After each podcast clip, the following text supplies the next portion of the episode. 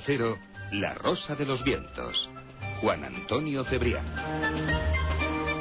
Hola, ¿qué tal mis queridos amigos? Muy buenas noches y bienvenidos a vuestro programa favorito. Bienvenidos a La Rosa de los Vientos en la sintonía inconfundible de Onda Cero Radio. Aquí estamos junto a vosotros, dispuestos a hacer que disfrutéis con la madrugada, que lo paséis bien, que estéis entretenidos, que tengáis buena información que tengamos en cuenta lo que está ocurriendo en este siglo XXI. Todo ello gracias a un equipo fantástico que lo hace posible. Hasta las cuatro estaremos, tres en Canarias. Eh, Sergio de Monfort, nuestro príncipe del sonido. Silvia Casasola en la coordinación. Macarena Yagüe, Martín Espósito en la producción y redacción. Y este que os acompaña, como siempre, encantado y feliz como una lombriz, vuestro amigo y compañero Juan Antonio Cebrián. Una noche interesantísima la que os presentamos en el día de hoy porque eh, vais a disfrutar de muchísimos eh, y amplios contenidos. Vamos a hablar de un libro que me ha interesado mucho, que ha sido mi lectura este fin de semana y que os voy a recomendar vivamente. Se llama La Gran Mentira, que se esconde detrás de las guerras del petróleo. Su autor es José Antonio Vera. Un libro, mm, ya digo, eh, muy, muy ilustrativo sobre lo que puede estar aconteciendo en este siglo XXI y además nos puede indicar cuáles van a ser los derroteros por los que va a caminar la geoestrategia mundial. Un libro muy recomendable para la audiencia de La Rosa de los Vientos, siempre inquieta por las cuestiones del siglo XXI. En editorial Belacqua lo podéis encontrar, La Gran Mentira. En unos minutos conversamos con José Antonio Vera. Tendremos eh, pasajes de la historia, en esta ocasión la batalla de blindados más grande jamás celebrada en la Segunda Guerra Mundial, en Rusia, en la lejana Rusia, en Kursk. Allí alemanes y rusos, alemanes y soviéticos, se batieron eh, en una batalla, desde luego, eh, tremenda que algunos dicen que ganaron los soviéticos, otros dicen que quedó la cosa en tablas, pero desde luego sí que merece la pena ser recordada. Ocurrió en julio de 1943. Daremos cifras, daremos eh, movimientos, estrategias, tácticas. La batalla de Kursk, el mayor combate de blindados en la historia. Tendremos enigmas literarios. Hoy vamos a detenernos un ratito en la figura de Alejandro Dumas, un hombre eh, excesivo, eh, pero que desde luego dio mucha luz a la literatura francesa del siglo XIX. Escribió pues casi, casi, casi unas 400 obras y le acusaron de ser el creador de una especie de sindicato literario, así le llamaron en aquel tiempo. Desde luego siempre interesante y muy curioso. Vamos a detenernos en su biografía y en estas anécdotas. Dice que hasta ochenta y tantos negros pudo utilizar Alejandro Dumas a lo largo de su historia de su carrera literaria. Eh, la figura del negro ya sabéis que es esa que escribe por encargo. El autor consagrado, que tiene muchas obligaciones que atender, pues eh, contrata estos redactores, eh, les inculca sus ideas, lo que él quiere, y luego lo, lo firma. Bueno, también se ha dado una actualidad, ¿eh? Tendremos expedientes del misterio, esta ocasión el capítulo 49 con Bruno Cardeñosa y vamos a desvelar el enigma de un poltergeist eh, falso acontecido en Madrid. Cómo se argumentó la, la, historia y cómo se desmontó por los investigadores. Ese poltergeist falso mm, de Madrid dio mucho que hablar. Capítulo 49, expedientes del misterio. En las noticias azul y verde hoy vamos a tener un bloque especial dedicado a tiburones. Hay un informe elaborado por eh, grandes autoridades norteamericanas de medicina en el que se nos dice que esto del cartílago de tiburón es todo un fraude, es eh, un montaje que no ha lugar a decir que el cartílago de tiburón puede eh, curar cánceres avanzados. Luego contaremos en qué ha quedado este informe y en qué se han basado para, para esgrimirlo. También diremos que los ecologistas han puesto el grito en el cielo porque en el Disney World que se pretende inaugurar en Hong Kong se va a servir aleta de tiburón precisamente. 100 millones de ejemplares son cazados todos los años. Y luego, por supuesto, gran especial Star Wars, el gran especial de la Guerra de las Galaxias con Raúl eh, Sogún. Un millón y medio de españoles ya ha ido a ver la película, el tercer episodio de la Guerra de las Galaxias. George Lucas no se puede quejar. En tan solo tres días de exhibición ha cubierto todo el coste de la película y ya están beneficios. Tiempo para el correo electrónico, tiempo para la gente sin escrúpulos, tiempo para nuestros europeos eh, del día, hasta las 4 de la madrugada, 3 en Canarias. No va a faltar emoción, no va a faltar entretenimiento y buena información. Estáis en la Rosa de los Vientos, estáis en Onda Cero, estáis en casa. En Onda Cero, la Rosa de los Vientos.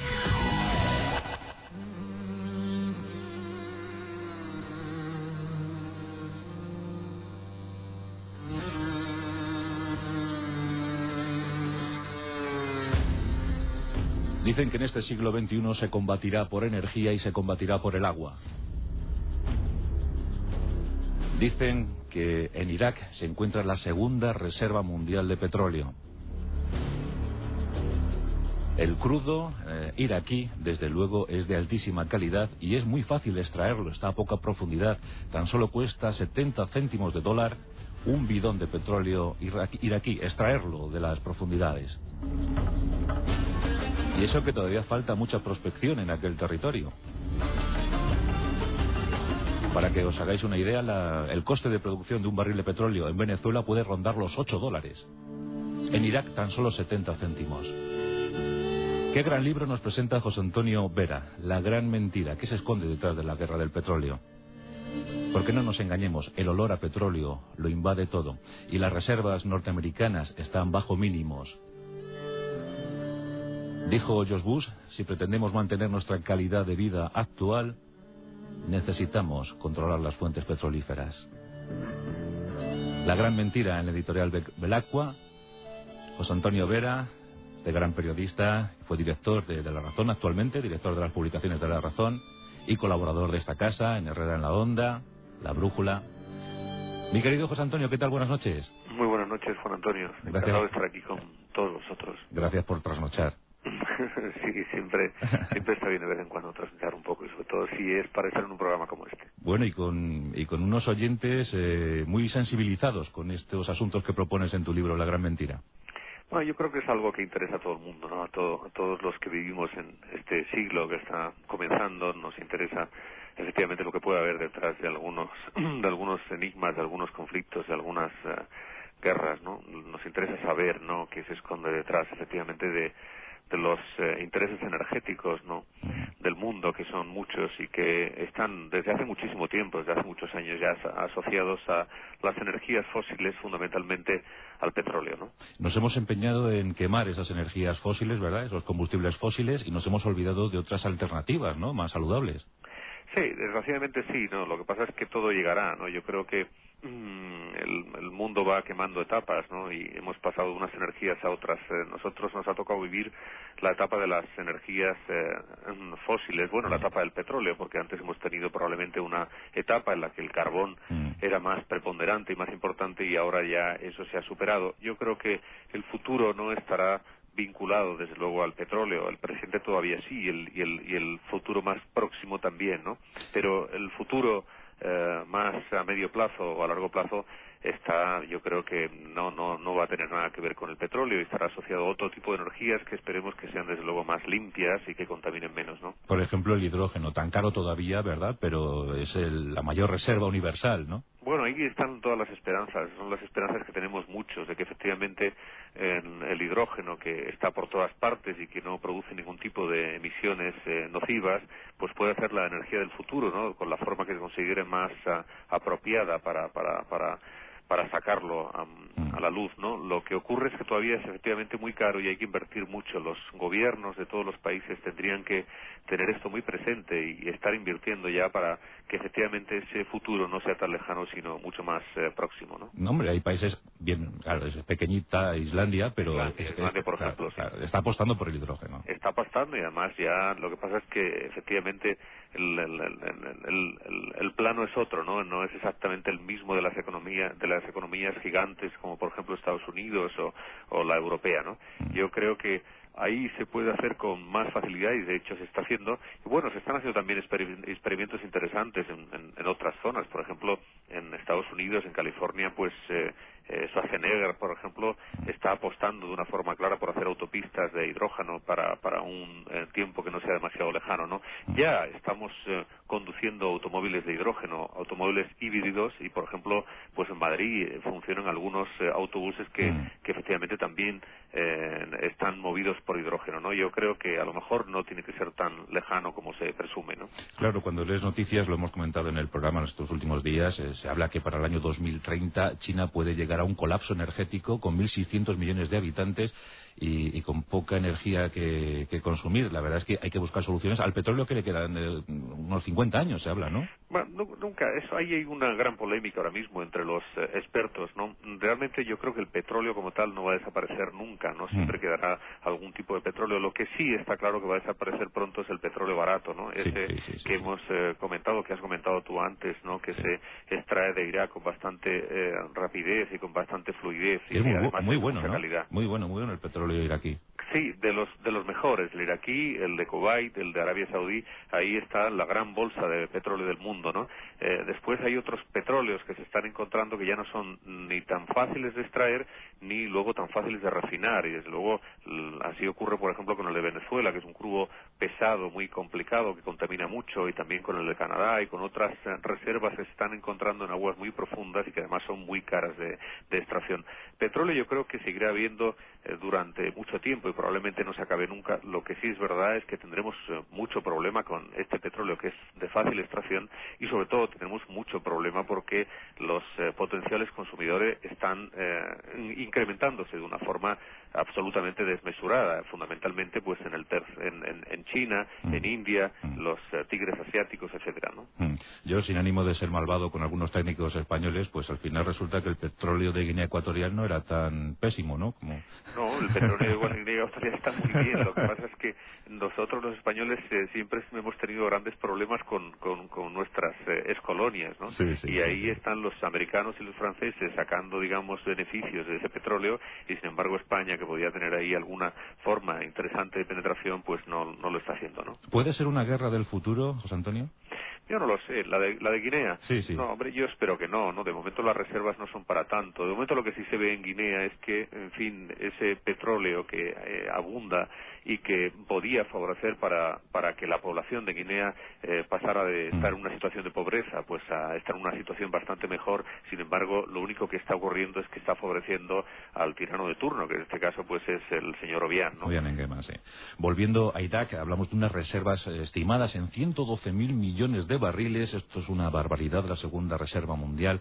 Eh, muchos soldados norteamericanos a estas alturas ya saben que no había armas de destrucción masiva ya saben cómo son los calzoncillos de Saddam Hussein, ya saben eh, muchas cosas. Eh, ¿Cómo convences a estos soldados norteamericanos? ¿Cómo les das moral ahora para estar allí, ver cómo caen sus compañeros?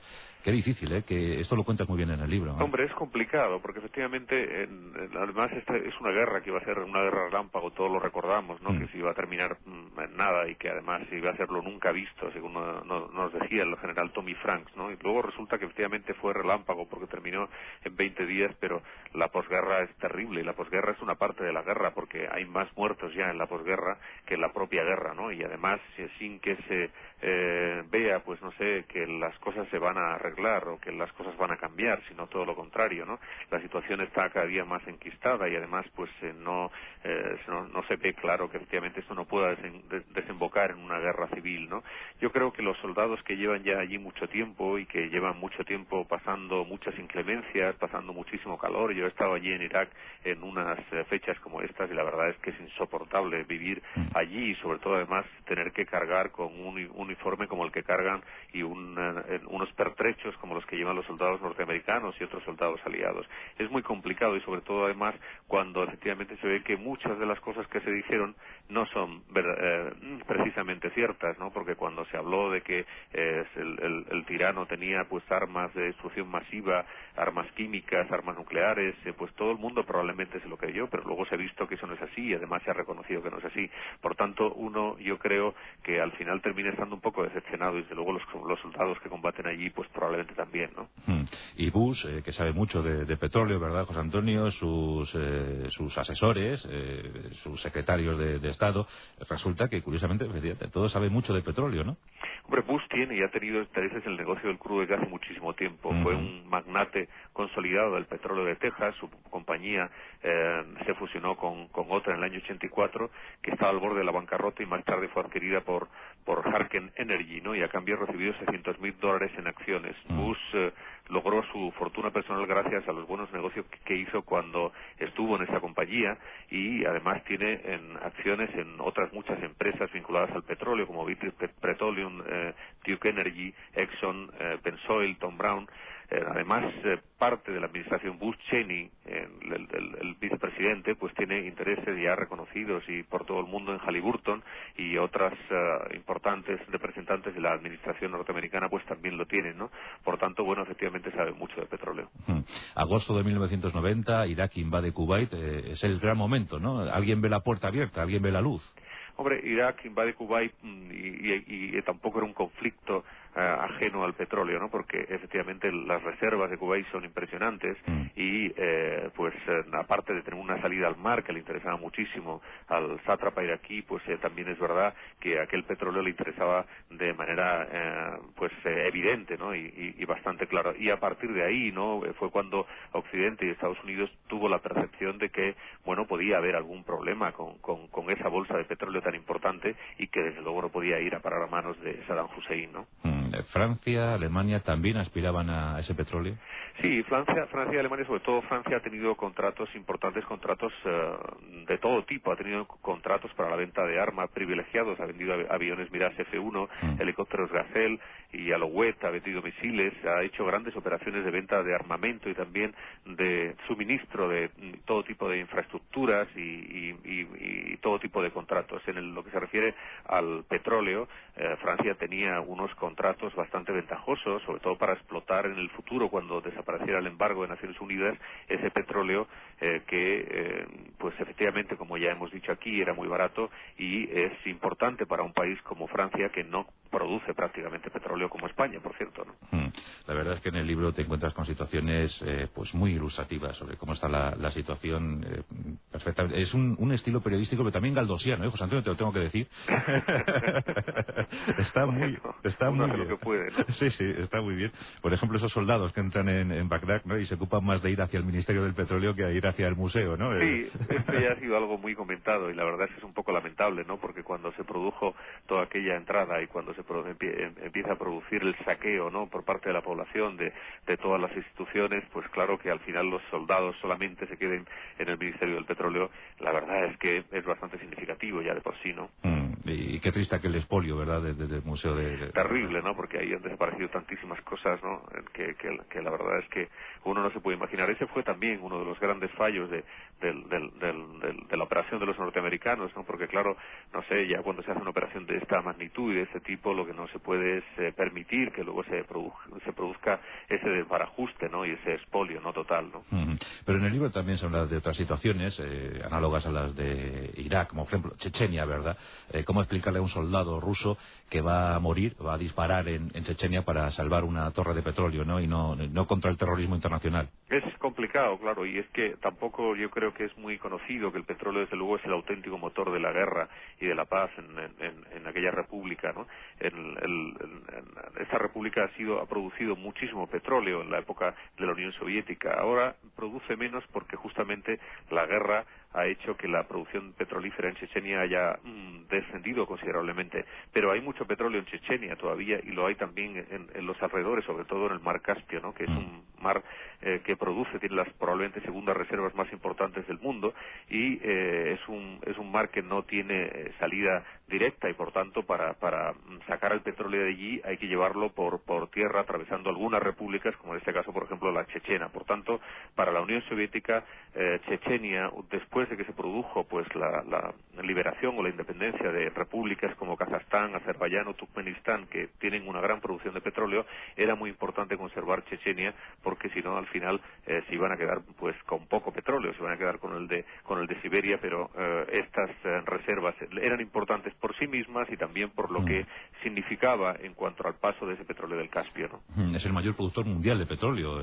Rusia, es, es, tremendo, es el mayor productor porque no porque tenga más petróleo que los demás, sino porque ellos, una vez que, ha habido los problemas que ha habido con el petróleo árabe, lo que han intentado es producir con, con, con muchísima contundencia y fuerza mm. eh, para poder inundar el mercado y en un momento determinado también poder bajar el precio de los, de los barriles. ¿no? El precio del barril durante bastante tiempo ha estado relativamente barato en gran medida porque Rusia ha producido mucho petróleo. En la medida en que Rusia ha dejado de producir, por ejemplo, la crisis de la petrolera Yuke ha sido importante, mm. eso unido pues a otros eh, factores eh, como por ejemplo la guerra de Irak, la crisis de Venezuela y otros, bueno, al final ha provocado que el precio del petróleo se dispare. Mm, ¿Qué pasaría, José Antonio, si el barril se pone por encima, por ejemplo, de los 80 dólares? alguien dice incluso que puede llegar a 100 dólares. E incluso el propio, el propio del Qaeda, el, el Bin Laden este, dice que le encantaría verlo a 120. Sí, es, una, estrategia declarada de Bin Laden, ¿no? Si él mm. lo que intenta es producir el colapso económico mundial y sabe que la mejor manera de hacerlo hoy por hoy es colocando el, precio del petróleo a unos precios absolutamente, vamos, a unos niveles absolutamente, eh, no sé, incomparables con ninguna otra fecha. si el precio se coloca, por citar la primera cifra que mm. has comentado tú, en 80 dólares el barril, eh, bueno, pues la situación eh, será muy parecida a la de la crisis petrolera del año 73, ¿no? Mm, cuando, cuando de golpe y porrazo se, disparó el precio del petróleo y se colocó de, prácticamente nada en 30 dólares. Ahora este, en 80 dólares sería un precio verdaderamente alto. Ya en, 50 dólares estamos viendo cómo sus um, consecuencias son muy significativas y muy eh, perjudiciales para la economía mundial, pero lo serían mucho más en ese nivel. Pero es que además los informes que han hecho entidades prestigiosas, como por ejemplo el Banco de Inversiones Goldman Sachs, dicen con claridad y con rotundidad que no hay para nada que descartar que en un periodo de unos años, probablemente 5 o 10 años, el precio del barril supere los, los 100 dólares. Bueno, yo creo que esa es una situación absolutamente desconocida para la que en principio me da la impresión, la impresión que no estamos preparados. Mm, pero eso Estados Unidos lo, lo sabe ya, ¿no?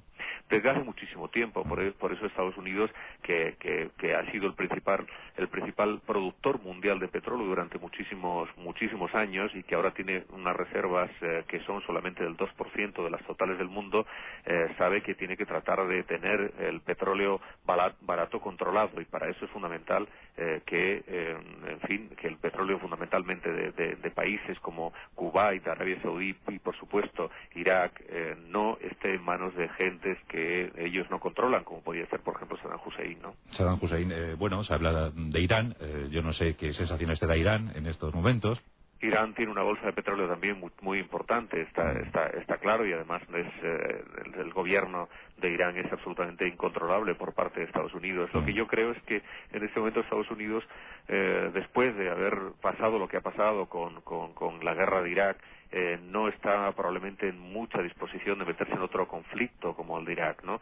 Y por eso yo creo que en un principio la estrategia de combate contra el denominado eje del mal, eh, formado por Irak, Irán y, Corea del Norte, yo creo que efectivamente eh, tenía previsto que se podían desencadenar conflictos seguidos, pero me da la sensación de que ahora eso puede estar más complicado porque después de sufrir una guerra como esta de Irak, en donde se está perdiendo tantísimo dinero y donde está habiendo tantas eh, bajas, me parece a mí que no están en la mejor disposición. Mm, con lo sencillo que sería aquí en Europa utilizar las energías alternativas, en España, eh, casísimo porcentaje todavía eh, sacamos del sol. O, sí, es una pena. En España las energías alternativas suponen práctica solo el 6% de las energías totales que consumimos, mientras el petróleo sigue siendo el 50%, ¿no? Y el carbón, que ya está, pues, en fin, hay mucho carbón, pero es verdad que se sabe que el carbón contamina en exceso. Sin embargo, el, carbón sigue suponiendo una importante cuota del, consumo nacional en España y en Europa.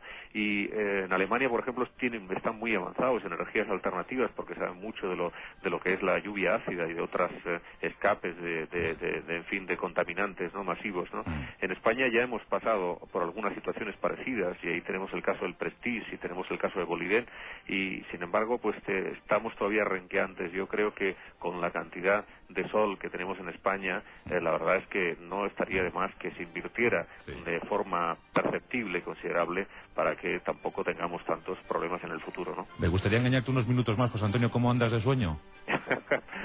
ya ando bien porque me levanté temprano para empezar justamente en esta misma emisora, pero no, no hay, mientras tú quieras, yo estoy disponible para los oyentes de, de Onda Cero, por supuesto. Gracias, te recuperamos en cinco minutos. En Onda Cero, La Rosa de los Vientos.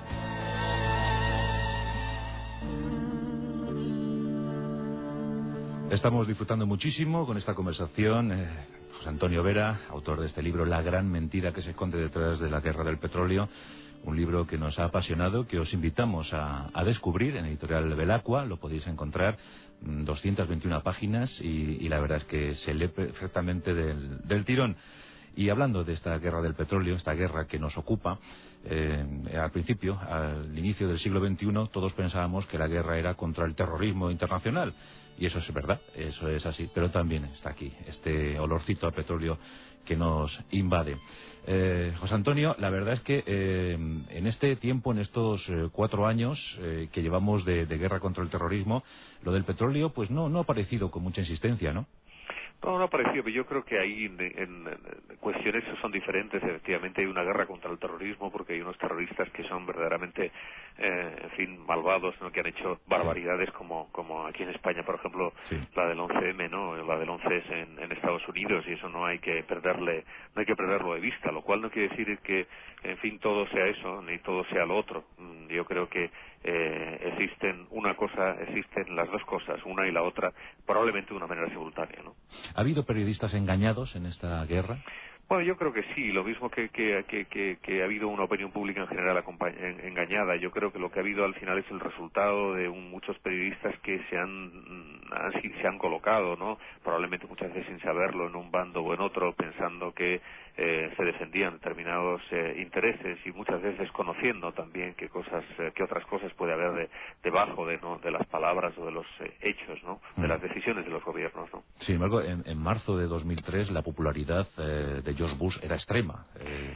Sí, George Bush además tiene una victoria impresionante, ¿no? Y que, mm. que, es absolutamente legítima, faltaría más, ¿no? La prensa ayudó, ¿no?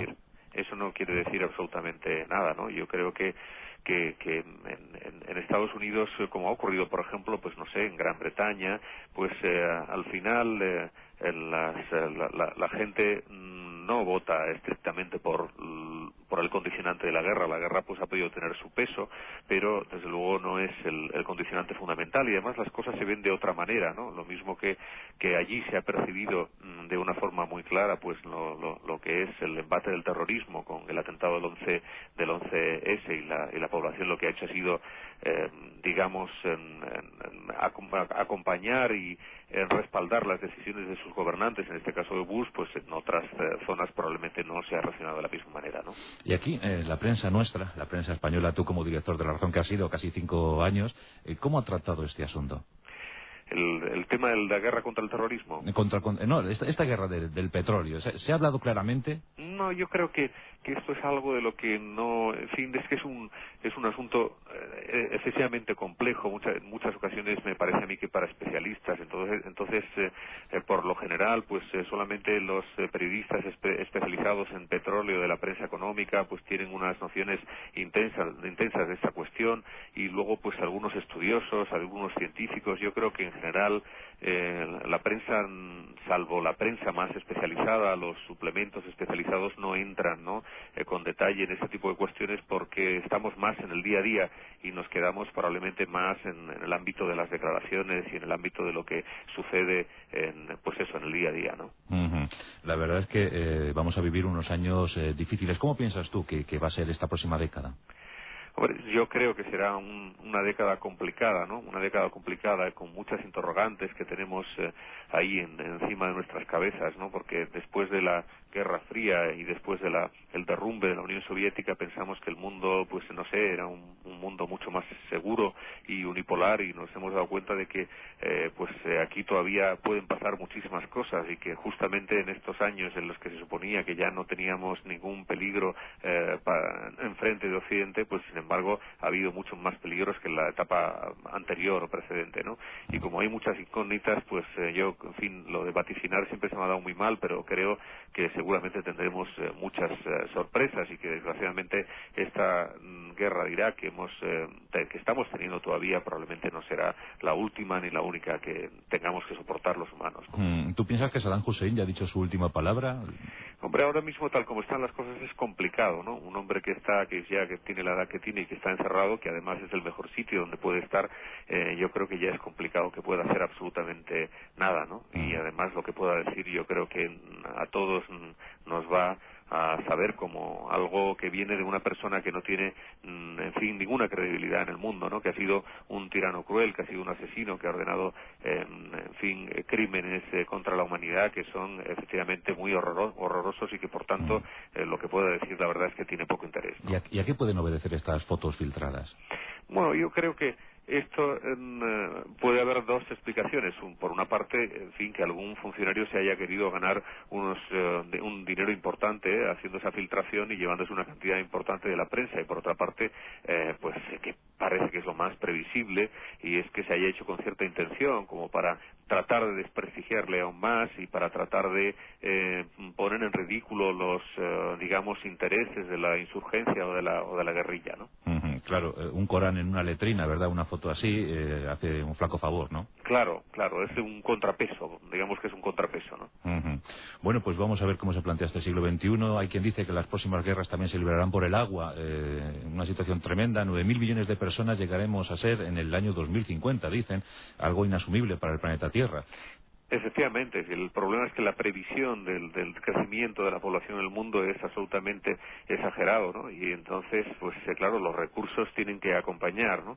Si efectivamente, no sé, el agua sigue siendo como, como ha sido hasta ahora un bien escaso, pero además con tantísima población, pues se supone que habrá muchísima población que tenga dificultades para, para acceder al agua y que por tanto en el futuro, pues eh, en fin, podamos estar teniendo conflictos por, por un bien tan, tan primario y tan fundamental como es el agua. Hmm, y lo que tememos es que hasta que no se agote el petróleo no van a dar paso a otras, a otras políticas o a otras iniciativas. Suele ocurrir, ¿no? Suele ocurrir casi siempre mientras haya una serie de multinacionales y empresas eh, eh, petroleras que están obteniendo grandes resultados y mientras esas empresas petroleras además estén vinculadas de alguna u otra manera a los eh, gobiernos es muy difícil que yo creo que los que los gobiernos o las naciones más poderosas del mundo se dediquen a invertir de una forma clara en otro tipo de energía que probablemente no nos cree las mismas complicaciones que esta ahora, ¿no? Sí, pobre continente africano, condenado por siempre ¿eh? a surtir de materia prima al resto de la humanidad. Sí, es una desgracia porque además en África que tienen efectivamente muchas materias primas y en ocasiones pues algunas muy eh, codiciadas y cotizadas como los diamantes, eh, como las, las piedras preciosas de todo tipo y como desde luego el petróleo que hay mucho en Nigeria, en Sudán, en, en, Biafra hubo hubo mucho petróleo, hubo, ah, hubo y hay petróleo, en Guinea ya hemos mencionado, pues al final resulta que efectivamente los que menos lo disfrutan son ellos, ¿no? Porque en, todo caso el, el, rédito de, de, esas materias primas, del petróleo en este caso, pues va a parar a manos de, de los, um, de los dictadores de turno, ¿no? Y repercute muy poco en la población que sigue siendo extremadamente pobre. En cuanto a zonas eh, naturales, reservas de, la humanidad, eh, reservas patrimonio natural, Alaska, la Antártida, también hay que temer, ¿no? Por esas zonas. Hombre, esto ya se ha visto claro, ¿no? En el caso de Estados Unidos, eh, una de las decisiones que ha tomado la administración norteamericana del señor Bush es eh, eh, hacer unos estudios importantes y profundos sobre el petróleo que alberga la Reserva Natural de Alaska, ¿no? Y bueno, yo creo que, que tal como están las cosas ahora mismo, no eh, no es descabellado pensar que en un futuro no muy lejano pues esas eh, reservas petroleras también se puedan explotar ¿no? por, parte de las compañías petroleras. ¿no? Hmm. Una interesante conversación con José Antonio Vera, autor de este libro La gran mentira que se esconde detrás de la guerra del petróleo, publicado por Belacqua. Eh, ¿Vas a estar en la Feria del Libro de Madrid firmando? Sí, seguramente sí. La verdad es que la tarea del autor es siempre una tarea pues un poco eh, un poco agotadora no porque tenemos que andar de aquí para allá hablando un poco de nuestra obra y muchas veces hablando eh, siempre pues del, del, mismo asunto. Pero pero yo creo que en fin en, esa obligación nos involucramos cuando las eh, cuando haces un libro y cuando además la editorial te lo exige. Y para mí por supuesto será un, honor estar en la feria del libro tratando de firmar algunos ejemplares bueno pues a ver si nos encontramos por por allí y disfrutamos de unos minutos de, de charla. La verdad es que va a estar muy muy bien eh, no es tu primera obra, ya son cuatro, ¿no? Sí, Sí, sí, ya hemos hecho alguna que otra obra con anterioridad y un, una un trabajo sobre desarrollo sostenible, ¿no? Eh, sí, efectivamente, sí, un, un, tema que también me gusta mm, bastante y que con el que disfruté mucho escribiéndolo, ¿no? Eh, en cuanto a situación profesional, pues muy a gusto, ¿no? En Onda Cero, con las publicaciones de La Razón. Sí, la verdad es que sí, ¿no? Porque hago ahora probablemente hago más de lo que a mí realmente me gusta, que es escribir y dedicarme más al periodismo, digamos, de batalla, del frente, no más que este otro que se que se dirime detrás de una mesa, ¿no? Pues te agradezco mucho tu presencia aquí en La Rosa de los Vientos, en, en Onda Cero, en tu casa, eh, con este libro que, repito, nos ha resultado muy interesante y recomendamos vivamente a, a nuestra audiencia esta gran mentira, la gran mentira. José Antonio Vera, muchas gracias. Muchas gracias a ti, Juan Antonio, y a todos los oyentes de La Rosa de los Vientos. Un abrazo. La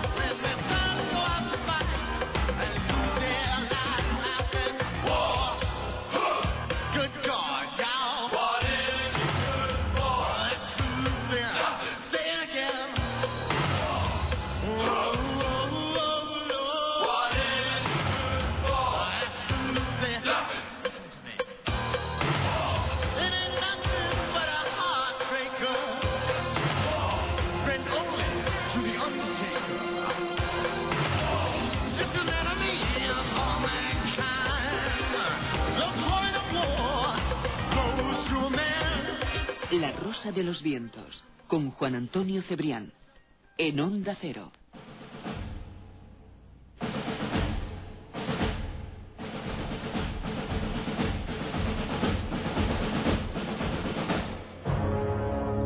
En la primavera de 1943, la situación para los ejércitos alemanes era sumamente comprometida.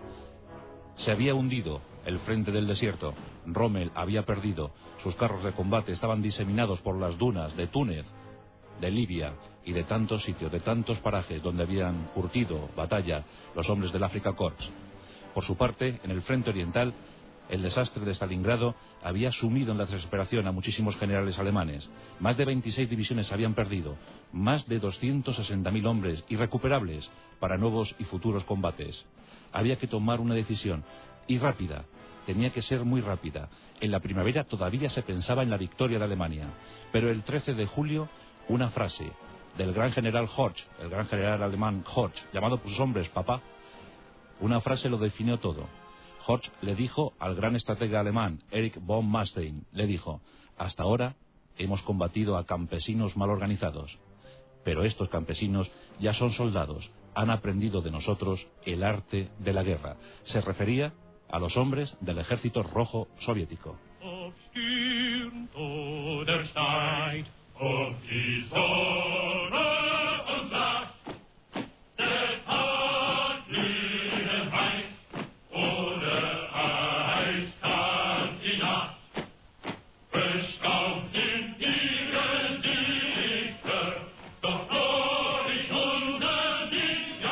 En efecto, las pérdidas de Stalingrado habían sido muchas, cuantiosísimas, valiosísimas, pero quedaban generales, quedaban todavía efectivos, todavía había divisiones panzer operativas, había que presentar batalla, y Adolfo Hitler resolvió presentar combate. Un, pequeña, un pequeño promontorio, una pequeña protuberancia en el terreno, una península aislada en el frente. Lo que iba a ser la Operación Ciudadela. Nos referimos al perímetro que rodeaba la ciudad de Kursk. En el año 1943, Kursk tenía 140.000 habitantes. Y ese perímetro abarcaba una extensión parecida a lo que puede ser Castilla y León y Galicia juntas. Ahí se iba a librar la batalla más decisiva de la Segunda Guerra Mundial, por lo menos en el frente oriental. Desde entonces, la Unión Soviética tomaría la iniciativa. No fue un intercambio de peones, como se dijo en su día, no. Fue algo más que eso los blindados que perdieron los alemanes en Kursk, los aviones que perdieron los alemanes en Kursk, ya no se volverían a recuperar. Desde entonces los alemanes retrocederían. Desde entonces los alemanes empezaron a olfatear el fin de la guerra y no sería propicio para ellos.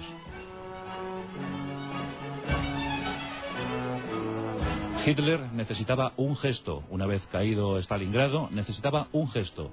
Tenía que eh, animar a sus aliados, los rumanos, los húngaros, los italianos estaban muy desmoralizados. También Hitler tenía una secreta ambición, y es que la de eh, que quería que Turquía se incorporara al esfuerzo bélico alemán.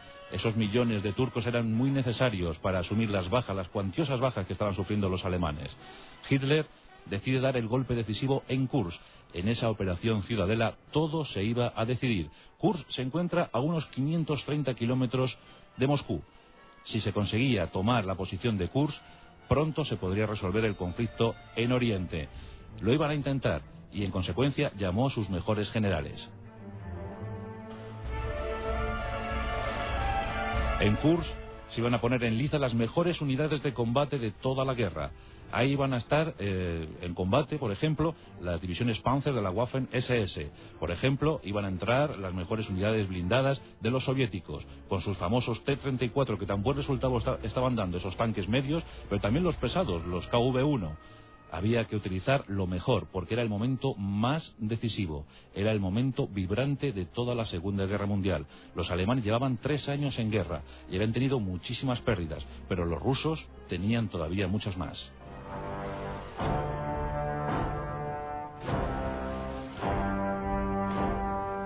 Hitler convoca a sus generales, les reúne y les entrega las órdenes. Hay que avanzar, hay que lanzar una ofensiva gigantesca sobre Kursk. Desgraciadamente para el alto Estado Mayor alemán, la noticia no, no se queda solo en esos muros. Los servicios secretos soviéticos trabajan ardorosamente para averiguar qué está intuyendo el enemigo, qué quiere hacer el enemigo. El nombre clave Lucy es importantísimo en todo esto. Desde Suiza recibe un mensaje. Un espía infiltrado en el mismísimo cuadro de mando alemán le comunica las intenciones de Adolfo Hitler. Se va a lanzar una ofensiva de primavera sobre Kursk, sobre la protuberancia de Kursk. La noticia llega a Stalin. Stalin comienza a tomar medidas. Todo se va a litigar en Kursk. Desde entonces se preparan inmensos preparativos, inmensas estrategias para surtir de todos los efectivos posibles a esa península de Kursk. Desde principios de año, cuando comienza el deshielo, vagones y vagones, eh, filas inmensas de vagones van hasta Kursk. Se habla de hasta medio millón de vagones de tren, los que surtieron de contingentes, de material, a Kursk. Stalin no quería perder. Stalin estaba dispuesto a arriesgarlo todo y en consecuencia se albergó en la idea de sus mejores generales. Georgi Zhukov, el mejor general de la Segunda Guerra Mundial. Aquel que nunca perdió un combate. Aquel que jamás arriesgó en una batalla. Siempre que entraba en combate Georgi Zhukov entraba con el doble de efectivos que el enemigo. Y eso, a pesar de las enormes bajas, le dio pingües beneficios. Los rusos efectivamente habían aprendido la lección. Las ofensivas alemanas del 41 y el 42 les habían adiestrado, les habían curtido. Millones de bajas les había costado eso a los soviéticos. Pero llegaban, llegaban los materiales, los envíos de material del bloque occidental. Ese famoso, esa famosa ley de préstamo y arriendo. Tanques, aviones, tecnología sobre todo. Los tanques ya eran muy buenos, los T-34, los KV-1, los Churchill británicos que también operaban en la zona. En cuanto a aviones, los Ilyushin, los Jack 9 mejorados. Había una inmensidad en cuanto a efectivos, en cuanto a material, que iba a deslumbrar a cualquier enemigo que se opusiera a ellos. Los alemanes tenían una misión en curso, y es adentrarse unos 250 kilómetros hasta estabilizar las líneas. Y en esos 250 kilómetros, los soviéticos, advertidos de la presunta ofensiva alemana, establecieron ocho líneas defensivas. Y en esas ocho líneas parapetadas estaban más de 64 divisiones. Y eso era mucho, muchísimo. Por si fuera poco, cuerpos de ejército, auténticos cuerpos de ejército de blindados soviéticos, se empezaban a situar en la zona. ¿Qué tenían ante esto los alemanes? Pues tenían lo, mejor, la florinata de su ejército. Dos Luftflotten enteras, unos 1.800 aviones de combate. Ahí estaban los Heinkel 111, los Junker 88, los Junker 87, los Stuka, los famosos Stuka, que realizarían en Kursk sus últimas actuaciones en grupo. Pero también estaban los formidables Focke-Wulf 190, los Messerschmitt Bf 109. los mejores aviones y los mejores carros, los Tiger, que ya estaban operativos un año antes. Los Tiger eran inmensas muebles de 50 toneladas, con una capacidad de tiro tremenda, un blindaje extremo. Y custodiando a los Tiger, los famosos Panzer, los MK3, MK4 y los novísimos MK5.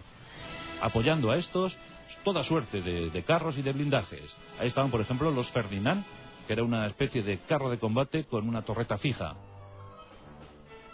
Cientos, cientos de carros de combate, hasta 6.000, 6.000 blindados se llegaron a concentrar en el perímetro de Kursk.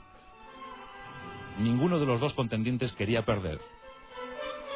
Centenares de aviones, centenares de carros de combate, centenares de cañones, miles y miles de hombres, todos determinados a la victoria. Nos acercamos al 4 de julio del año 1943. Una patrulla de zapadores se encontraba desminando un terreno. Otra patrulla de, de, soldados soviéticos captura a los alemanes. Los alemanes hablan, cantan, temen por su vida, confiesan que la ofensiva está preparada y que al día siguiente se lanzará a determinada hora, a las cinco y media de la mañana. Los soviéticos estaban más que preparados.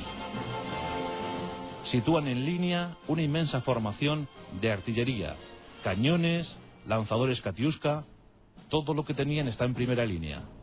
Una hora antes de la ofensiva alemana, los soviéticos inician el ataque.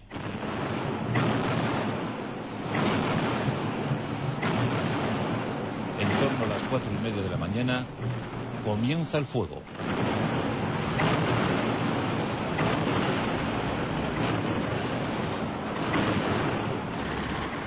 Los alemanes son pillados por sorpresa, pero mantienen su moral y su reacción intacta. Consiguen devolver el golpe una hora más tarde. La lucha es generalizada en un frente amplísimo. El primer día, los alemanes consiguen avanzar 11 kilómetros, tan solo 11 kilómetros. Costa de enormes bajas, los soviéticos dirían más tarde que en ese primer día lograron destruir 586 blindados enemigos. Os podéis figurar la situación. Estábamos en el invierno, sí. Eh, no, mejor dicho, en el verano de 1943, pero parecía invierno. El suelo estaba embarrado. Llovía estrepitosamente. Los blindados, los carros de combate, tenían suma dificultad para avanzar por ese terreno tan angosto. Ese terreno tan difícil, tan poco operativo. Aún así, las órdenes eran tajantes. Al frente de los alemanes estaban sus mejores divisiones blindadas SS y sobre todo los mejores generales de la Segunda Guerra Mundial. Von Manstein, el mejor estratega, Guderian, el mejor táctico, Horch, Model. Ahí estaban todos. Pero los soviéticos estaban dispuestos a no ceder ni un solo ápice de terreno. Todo iba a salir muy caro en esas jornadas de Kursk. Durante días se suceden los combates. Algunas posiciones soviéticas van cayendo. La aviación hace de las suyas. Los Stuka habían desarrollado una táctica de ataque sobre los T-34 y era atacarles por babor. Cuando les atacaban por babor les hacían daños cuantiosísimos, pero lo más mortífero, lo más efectivo es cuando un Stuka lograba enfilar desde atrás una formación de T-34. El Stuka caía en su famoso picado y destrozaba formaciones. Era capaz de ir destruyendo un T-34 uno tras otro hasta completar toda la fila. Los Stuka fueron muy eficaces. Dicen que la última vez que pudieron ser eficaces. Durante días, batallas aéreas enormes, como jamás se habían visto hasta entonces. Cuentan que en algunos momentos hasta 500 aviones se vieron comprometidos en una batalla aérea. Algo sin igual, decían que eran auténticos enjambres de abejas. ¿Os imagináis? 500 aviones de combate de una y otra procedencia luchando a la vez. Los ataques contra los blindados eran también impresionantes. En un lado y en otro se lanzaban en un picado estrepitoso, provocando muchísimos, muchísimos deterioros. En ocasiones, las barreras de humo, el polvo, todo lo que suponía un ataque aéreo lo cubría de tal manera que ya no se sabía a quién se estaba atacando. Era un intercambio mortífero. Caían los blindados a un lado y otro. Eso ya se estaba convirtiendo en la batalla de blindados y la batalla de carros de combate más impresionante de toda la historia, sin parangón hasta nuestros días. Se cuenta que los alemanes habían logrado reunir unos 2.200 carros de combate para la ocasión. Este número era doblado suficientemente por los soviéticos. Sin embargo, los tanques soviéticos, aparte de los T-34 o de los KV-1, pues eran algo más ligeros. Había, por ejemplo, estaban los T-70 o los propios Churchill, que eran más ligeros. Nada que hacer ante los impresionantes Tiger o Panzer MK4. Las bajas eran muchísimas y nos acercamos al famoso 12 de julio de 1943, el punto álgido en la batalla de Kursk.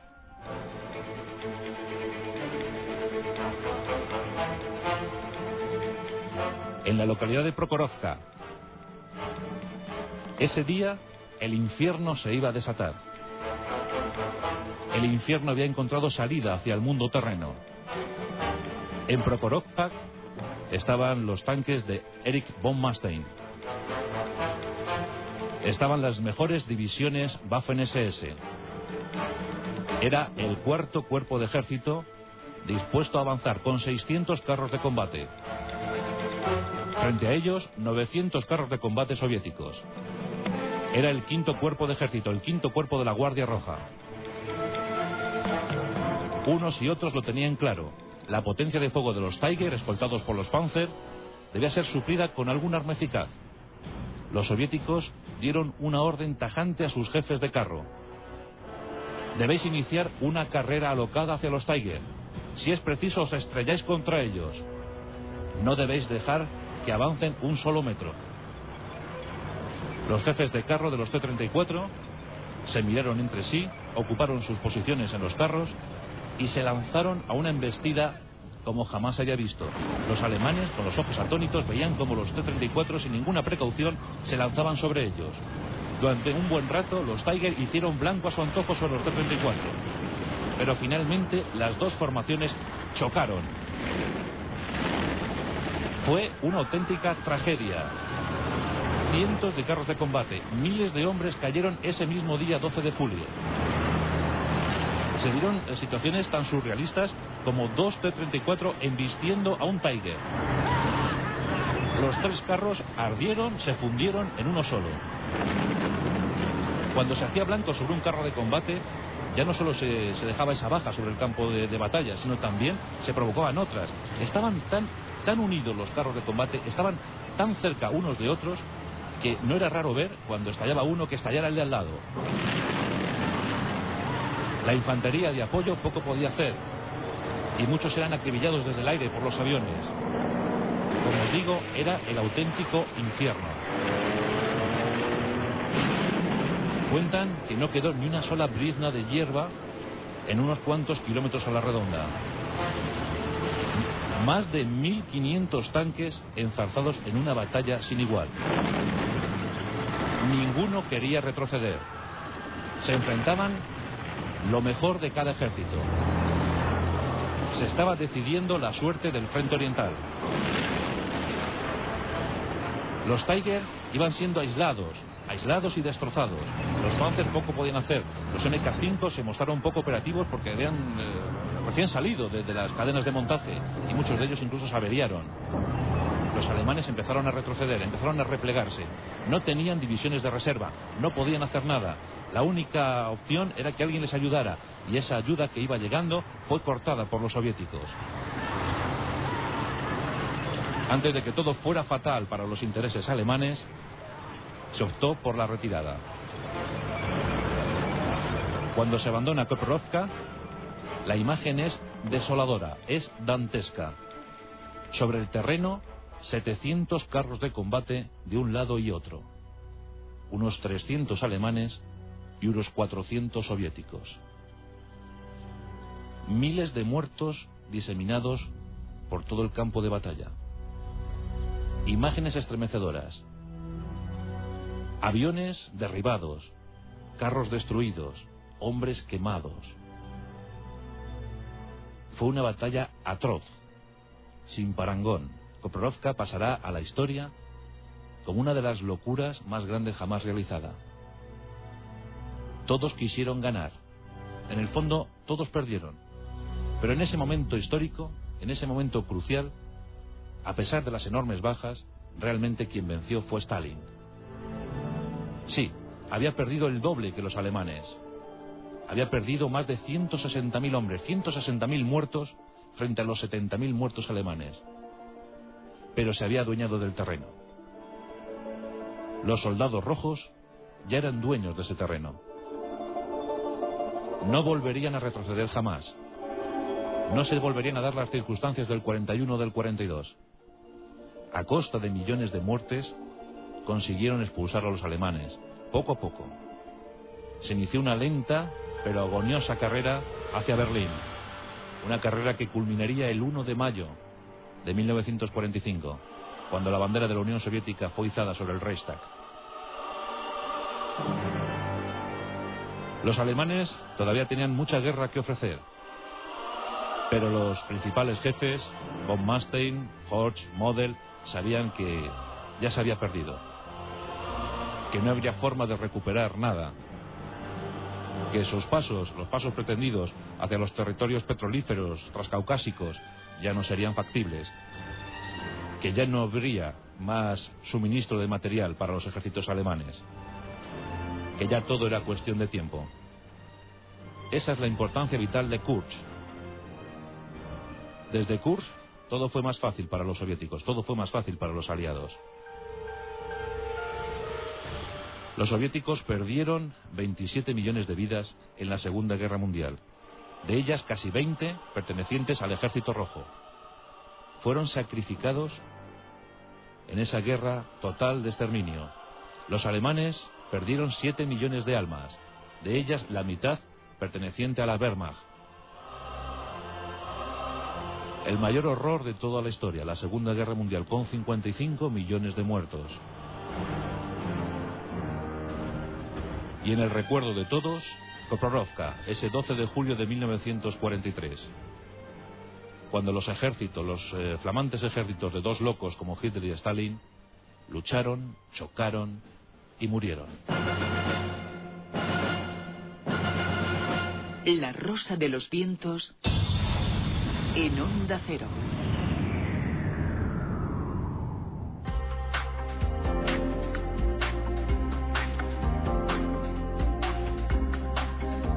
Se hizo muy popular hace unos años el cartílago de tiburón. Se decía que podía contrarrestar los efectos nocivos de, un cáncer.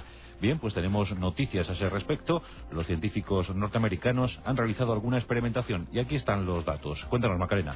Después de que en 1993 un programa de televisión afirmase que pacientes con cáncer avanzado en Cuba habían registrado una remisión de la enfermedad tras recibir un tratamiento a base de cartílago de tiburón, este provocó un gran interés entre los expertos.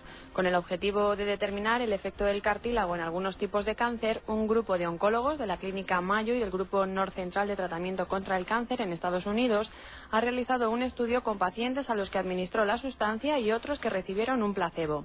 Pasado un mes, un gran número de pacientes tuvieron que abandonar el estudio debido a un fuerte grado de intoxicación, no habiendo indicios de que el cartílago ayudara a mejorar la supervivencia o la calidad de vida de estos enfermos.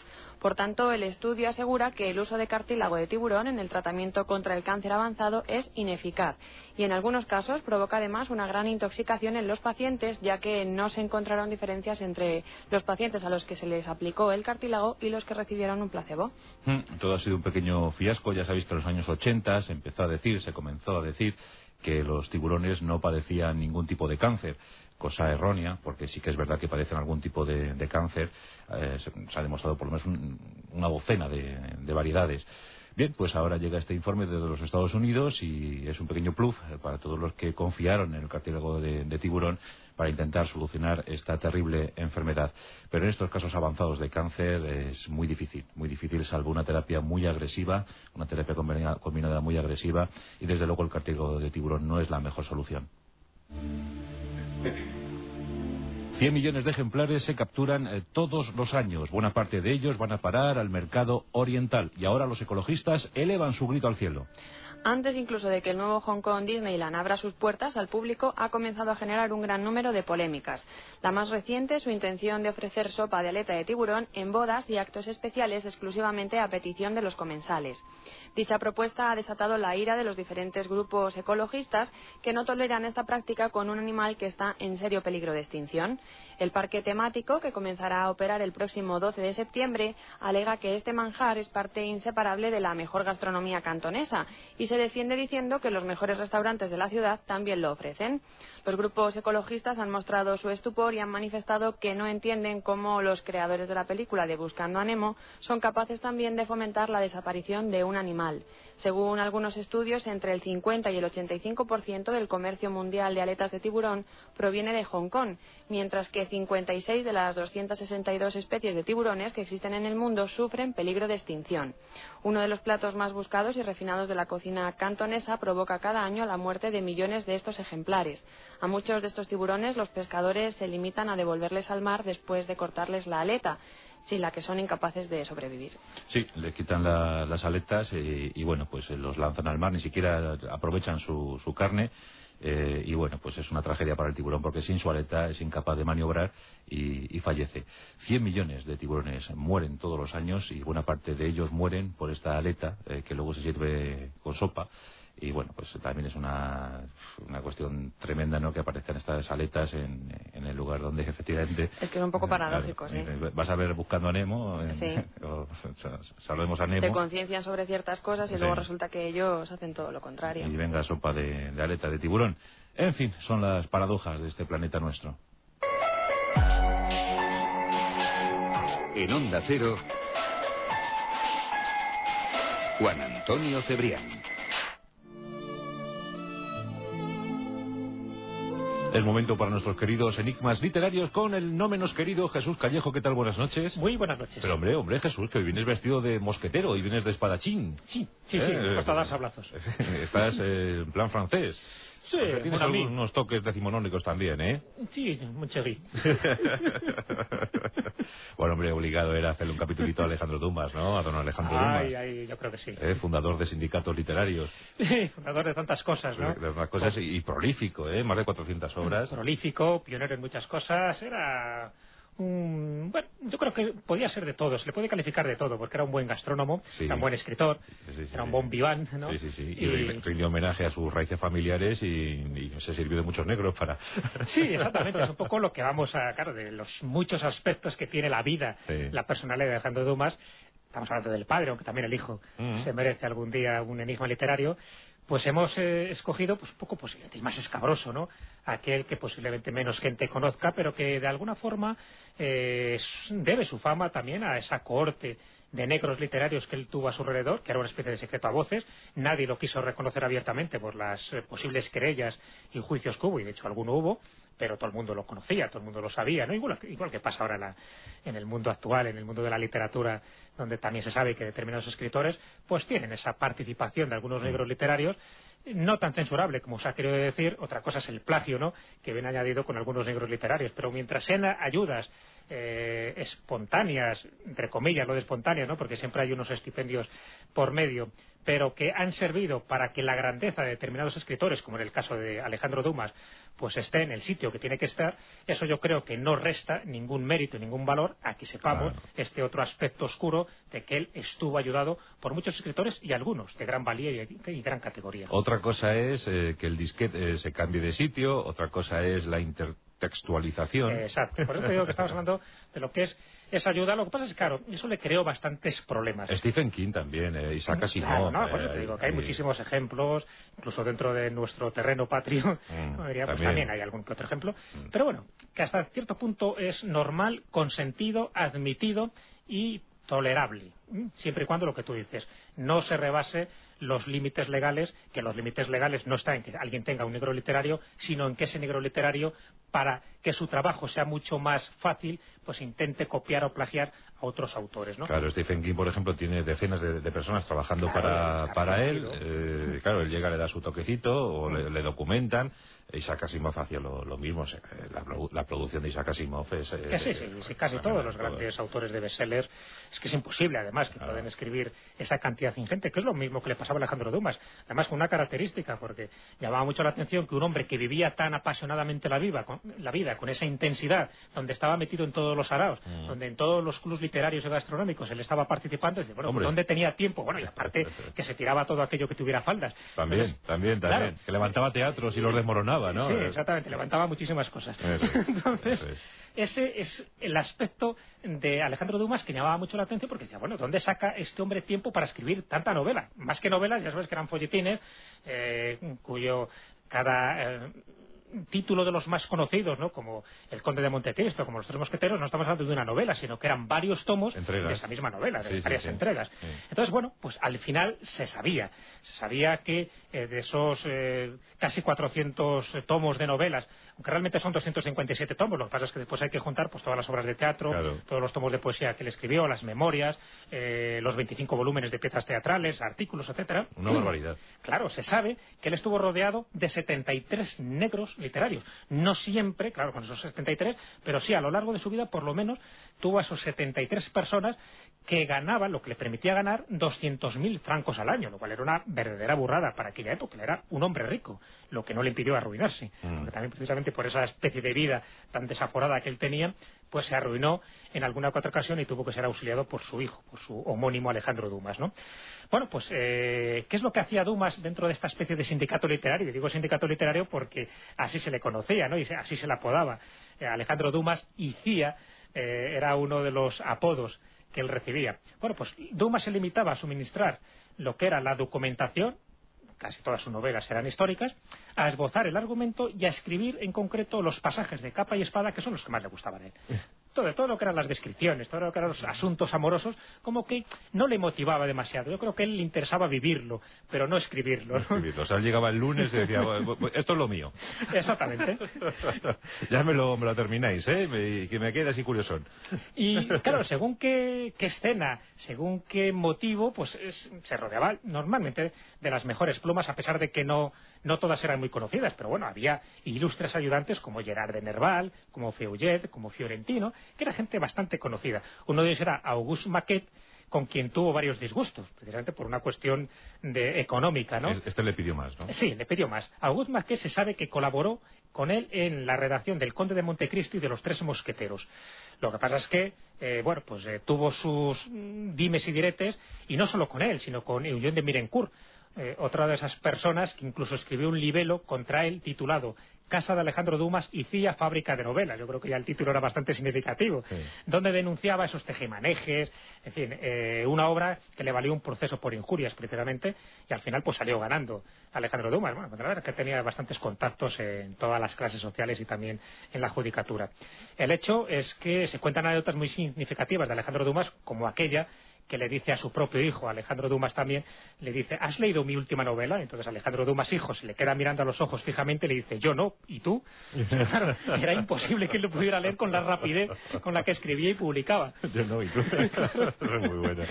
En fin, él se jactaba, Alejandro Dumas, pues de su vigor sexual, de haber procreado a 500 hijos ilegítimos. Se sabe que no tuvo tantos, pero bueno, algún que otro hijo ilegítimo tuvo, entre ellos Alejandro Dumas, que también fue un hijo natural. Sí, sí, Era muy amigo de, Julio Verne. Eh, Julio Verne le preparaba unas tortillas a la antesina estupendas. bueno, así es como se conocieron. Claro, le gustaban tortillas a la antesina, pero también compartían otras cosas, ¿no? Sí, compartían otras cosas. Eh, de hecho, se sabe que los dos eran masones, eh, los dos pertenecían a la Sociedad de la Niebla, esa famosa Sociedad de la Niebla, junto con Gastón Leroux, o con George Sand, o con Maurice Leblanc y Julio Verne. Julio Verne eh, se inicia en esta sociedad gracias a Alejandro Dumas, porque cuando se conocen, eh, bueno, pues eh, le cayó en gracia. Julio Verne era un muerto de hambre. Era un muerto de hambre. Sí, cuando llega a París era un muerto de hambre. Eh, en fin, estaba bastante mal con su padre. No comía. Eh, no había hecho lo que su padre hubiera deseado, que era la carrera de Derecho, por lo menos dedicarse a la, a, la judicatura y entonces él no sabía dónde caerse muerto y mira tú por dónde al final con Alejandro Dumas con esta anécdota ¿no? de, de la tortilla a la nansetina porque era de antes y te decía que la tortilla suya que era la mucho, mucho mejor que él que la que él podía hacer fíjate que estamos hablando de Alejandro Dumas que era un gourmet de primera mm. y entonces le reta le reta pensando que era un duelo y al final le reta a, hacer, a ver quién hace la mejor tortilla ¿no? bueno pues gracias a eso nace una amistad importante eh, por la cual pues Alejandro Dumas le inicia, le inicia en la Soledad de la Niebla, en esta sociedad donde tenían además un libro secreto. Bueno, algún día contaremos un poco todos los entresijos de esta sociedad y las cosas que hacían allí alrededor de, estas tertulias, de estos eh, cónclaves tan literarios pero a la vez tan esotéricos. Y de hecho es que Dumas conocía pues, a grandes amigos ocultistas de la época, como a, Papus, a Elifas Lefis, al quiromántico d'Arpintillín, que es el que realmente presenta al joven Verne a Dumas, y este le presenta al editor Jules Hetzel. O sea, que fíjate que cuando nace esta relación editorial con Julius Hetzel, que realmente es el editor de toda la vida, es el que mm. de alguna forma le obliga a escribir dos o tres novelas al año, ¿no?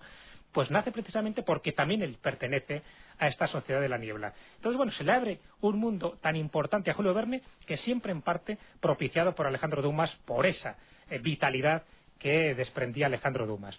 Hasta que, bueno, hasta que Alejandro Dumas, como todo hijo de vecino, pues también acaba, muere y muere de una forma que yo creo que a Alejandro Dumas nunca le hubiera gustado.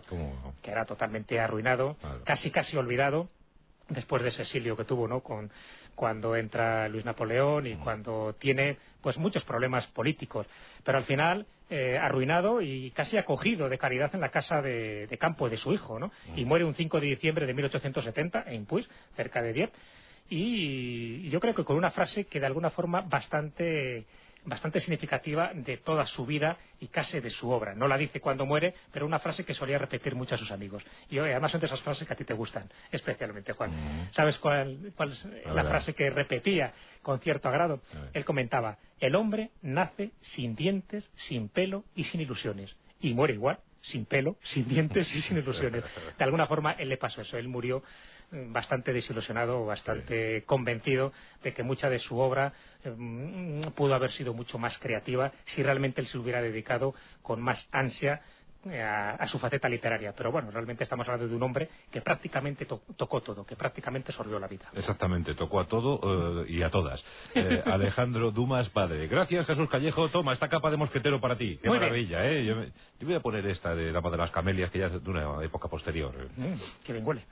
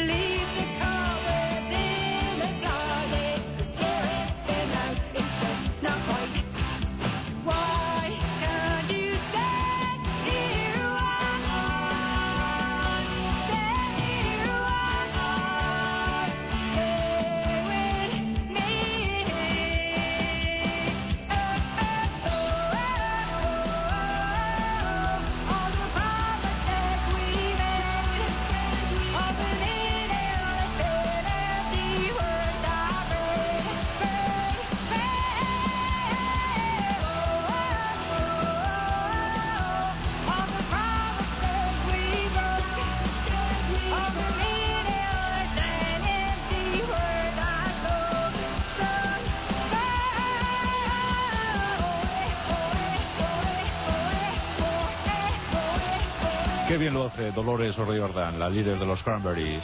Ha hecho del gallo una virtud. Sí, señor. Tiene la música metida en su cuerpo, Dolores O'Riordan. Cranberries, qué grandes son los Cranberries.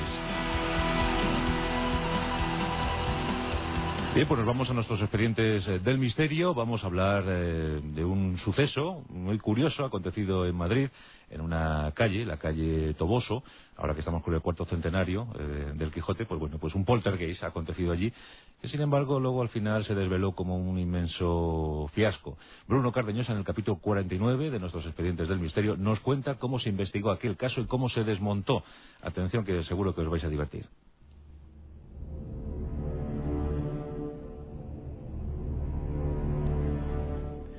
Febrero de 1977, Madrid. En la calle del Toboso número 77 comienzan a suceder hechos extraños. Todos los vecinos de las diferentes viviendas del inmueble se convierten en víctimas. Escuchan fuertes golpes en paredes, techos, escaleras, tabiques. Son ruidos insoportables, se producen a cualquier hora. Sin embargo, nadie es capaz de localizar el origen del fenómeno.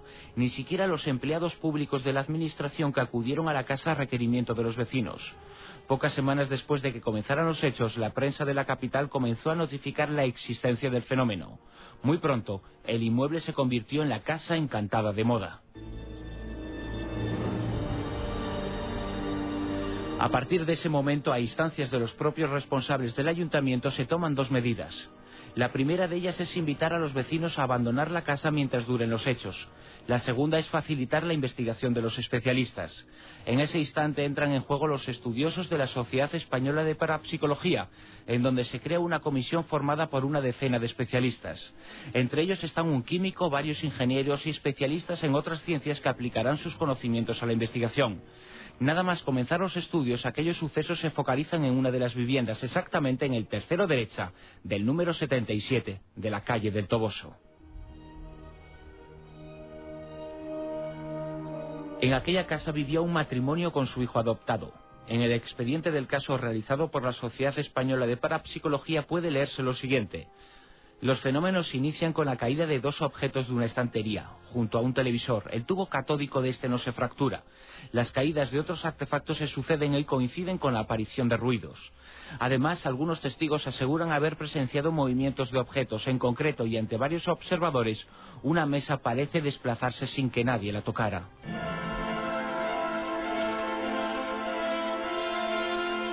Los investigadores centrarán sus estudios en el joven llamado Mauricio, de 16 años de edad. Parece ser el epicentro de los fenómenos, quienes reseñan que presenta síntomas de inmadurez mental. Los estudiosos madrileños descubrieron en su habitación una serie de orificios en la pared. Aquello les conduce a realizar un estudio geoacústico y arquitectónico de la vivienda. Gracias a ello comenzó a resolverse el caso, porque pudo averiguarse que los sonidos no procedían del inmueble, sino de unas obras clandestinas que se estaban llevando a cabo en otro edificio situado a casi un kilómetro del lugar. Según el expediente de los especialistas, los sonidos se propagan a través de tuberías hasta alcanzar los defectos estructurales del inmueble de la calle del Toboso.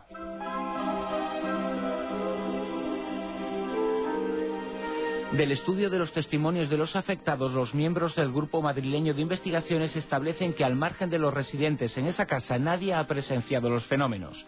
Además, no pudieron certificar que los movimientos de objetos se produjeran sin que existiera contacto físico. Certifican también la caída de objetos que puede explicarse como consecuencia de las vibraciones generadas por la citada obra clandestina. Por si fuera poco, localizan a Mauricio simulando golpes que fueron interpretados como parte de los sucesos misteriosos. El caso quedó resuelto. Se trataba de un fraude. Los investigadores de la Sociedad Española de Parapsicología lograron desmontar el engaño.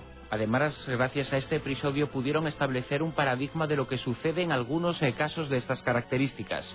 A veces, solo a veces, los golpes y ruidos tienen un origen común y explicable. Sin embargo, una mezcla de creencias e influencia mediática puede provocar que a dichos hechos se le ofrezca una interpretación en clave misteriosa.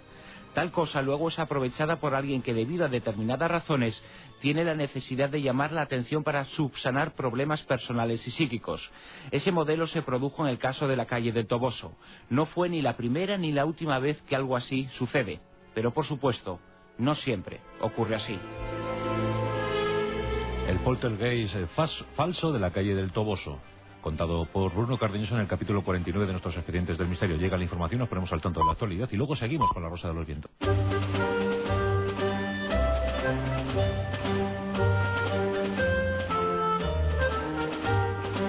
La Rosa de los Vientos, con Juan Antonio Cebrián, en Onda Cero. Una noche intensa, llena de emoción, llena de misterio y, por supuesto, ¿cómo os vamos a privar de todos los datos sobre el episodio 3 de la Guerra de las Galaxias? ¿Queréis saber lo que ha ocurrido con la venganza de los Sith? Pues eh, ya os adelanto que ha sido todo, todo, todo un éxito, pero mejor que yo que lo cuente él, Raúl Sogún.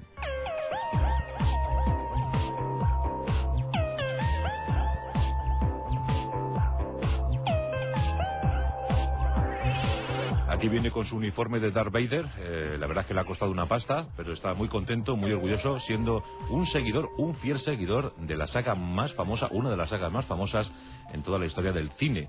La verdad es que los seis capítulos eh, ya dicen los fieles que saben a poco y que quieren más, más y más, que tienen gula, que otros tres, otros tres, pero Josh Lucas no parece muy por la labor, ¿eh? ¿Qué tal, mi querido Raúl? Buenas noches. Hola, buenas noches, ¿qué tal? ¿Tú crees que va a ser posible? ¿Llegarán otros tres? Yo creo que, bueno, nos vamos a tener que conformar con leerlos en libros y, y verlos en cómic. ¿Josh Lucas ha acabado muy cansadito de esto? Hombre, bastante. Estos tres episodios le han quemado y le ha costado bastantes disgustos, sobre todo los dos primeros. Y mucha, bueno, mucha crítica, ¿no? Demasiada. Claro. Demasiado. Me hay que reconocer que, que esa trilogía no tiene la chicha que, que tiene la segunda, pero pero bueno, tenía que hacerla, tenía que, que darnos el, los porqués y una vez que ya lo ha hecho, Claro. él se ha sentido a gusto y ha dicho, bueno, eh, si queréis saber más, ya tenéis muchas, muchos modos de saberlo. Hombre, claro, no tenía a lo mejor tanto interés porque ya, mm, eh, bueno, se intuía, era lo anterior, ¿verdad? Siempre parece que produce mayor atención lo posterior. Eh, si hubiese hecho tres capítulos, el, el 7, el 8 y el 9, a lo mejor hubiese gustado más, ¿no? Quizá lo que pasa es que bueno sería también eh, una repetición y, y antes que contar eh, la, la tercera trilogía por decirlo así claro. nos tiene que, que haber contado estas porque bueno hay muchas referencias hay hay muchos detalles que se nos habrían perdido por el camino Claro, pero viendo cómo están los protagonistas de la primera trilogía, pues claro, esto sería el retorno de los Yayos, ¿no? sí bueno más o menos hay Claro. que reconocer que ahí sí podría aprovechar porque bueno o sea, Ah, en, en sería- la tercera parte serían los los hijos de estos pero vamos Pánico en el hogar del pensionista galáctico. sí lo único que bueno utilizarían el, el sable láser como bastón Como bastón, claro. Entonces, oye pues por lo menos le verían otra otra implicación Claro, tendría, Han Solo tendría artrosis. Claro. Luke Skywalker estaría en el lado oscuro, pero del todo. Sí, porque eh, no, no, no le daría mucho por andar, ¿no? No, no, no, no, no. Bueno, pero en todo caso, bueno, los datos, eh, Raúl, eh, tú ahí los manejas, eh, son espectaculares, ¿no? Sí, bueno, eh, tanto en Estados Unidos como en España ha sido un, un éxito. Ya, ya vamos por, por casi el millón y medio de espectadores en, en el primer fin de semana. Sí, sí, pero eso en España o en... En España, en España. Solo en España. Solo en España se habla de, de que son más de 300 millones de dólares lo que se ha recaudado en el primer fin de semana. Qué barbaridad. A O sea, nivel ya global, pero bueno. O sea que George Lucas en tres días ha recuperado la inversión y ya está en beneficios. Eh, sí, sí, bueno, también, y si eso sin contar el merchandising, sin contar adaptaciones y, y demás, que bueno, eso, eso va directamente a sus arcas. Un merchandising que tú me decías que era carito, ¿no? Eh, depende de las figuritas, sí, el merchandising de, del señor de, de Star Wars es caro, es caro de por sí, porque bueno, ahora porque gracias a, a, a estas tres películas nos lo han abaratado un poquito, pero encontrar Mm. una figura, por ejemplo, de, de la, del año 82, año 83, que fueron las primeras que se editaron, Sí. una simple figura puede costar 100 euros. Pero eran eran eh, perfectas aquellas figuras, ¿eh? La, la colección, yo, yo recuerdo, eh, era adolescente, pero recuerdo y, y eran, eh, vamos, eh, la, la gente intentaba hacerse con toda la colección y eran muchísimas figuritas. eran un montón y, bueno, una vez que, que las teníamos, que hemos tenido varias colecciones en, en común y, y entre amigos hace poco también, nos hemos reunido para, para volver a recordar y recrear batallas. Se podían recrear todo lo que podías ver en el cine, Mm. en una habitación grande se, se podía coger tantas las máquinas Mm. y WoWs imperiales y bueno, tenías todo un universo para, para montarte en una habitación. Yo me acuerdo, yo por entonces era, me dedicaba a las maquetas, hacía mucha maqueta, y ibas a una tienda de maquetas y ahí estaba el alcohol milenario, estaban todas las naves, esta- todo lo que te pudi- todo el universo de, de la Guerra de las Galaxias estaba en maqueta, eh, podías hacer todo lo que quisieras, ¿no? Pues ahora lo tienes desde cartón hasta legos, partiendo por eh, artesanales y bueno, gente que, que desde cero se ha creado, se ha creado hasta los trajes. 300 millones de dólares recaudados ya en España, solo en España, esto es una barbaridad. Eh, un millón y medio de españoles han ido a ver el episodio 3, esto yo no sé lo que será en, películas españolas, pero debe ser como 3.200 películas españolas. Demasiadas, son demasiadas. y la verdad es que también esto tiene su reflejo en los cómics. Eh, y no ahora, sino desde el año 77, desde el primer momento. Sí, sí, además como curiosidad, eh, bueno, partimos de que eh, el primer número salió a la venta antes que de que se saliera la película en, en sí. Incluso bueno como si fuera un, un, DVD actual traía imágenes traía historias de, de Tatooine que no que no se tocaron en, en la película y se quedaron ahí fuera. Mm, en principio era la Marvel no sí la Marvel fue la que la que arriesgó y bueno la verdad fue una una jugada y fue un éxito bastante importante porque entre el 77 y el 86 sacó 110 cómics de en serie regular de, de Star Wars. 110 ¿De los, ¿De los que llegaron a España? De los que llegaron a España en 10 años solo nos ha llegado a la mitad. ¿Y por qué? Eh, la verdad es que, bueno, empezó Bruguera, que fue la primera que editó y la primera que nos dio los cómics en, en, España, cómic americano. Lo que pasa es que la edición fue bastante pobre, por decirlo así. Mm. viñetas que faltaban y que no les gustaban se habían pegado por otras, páginas cambiadas de sitio, colores que no llegaban a, a conseguirse como la edición americana y bueno, fue un fiasco bastante grande. Un estropicio, ¿no? Pero luego hubo otras mejores, ¿no? Sí, bueno, la que luego llegó Vértice, un mm. poquito sacó también algo, algo más adelante, lo que pasa es que bueno, era reedición de lo que sacó en su momento Bruguera y no aportó mucho más, salvo tres números. Luego ya llegó eh, Forum, que fue la que, la que mejor y, y más ha editado de, de Star Wars y bueno, llegó hasta el número 50.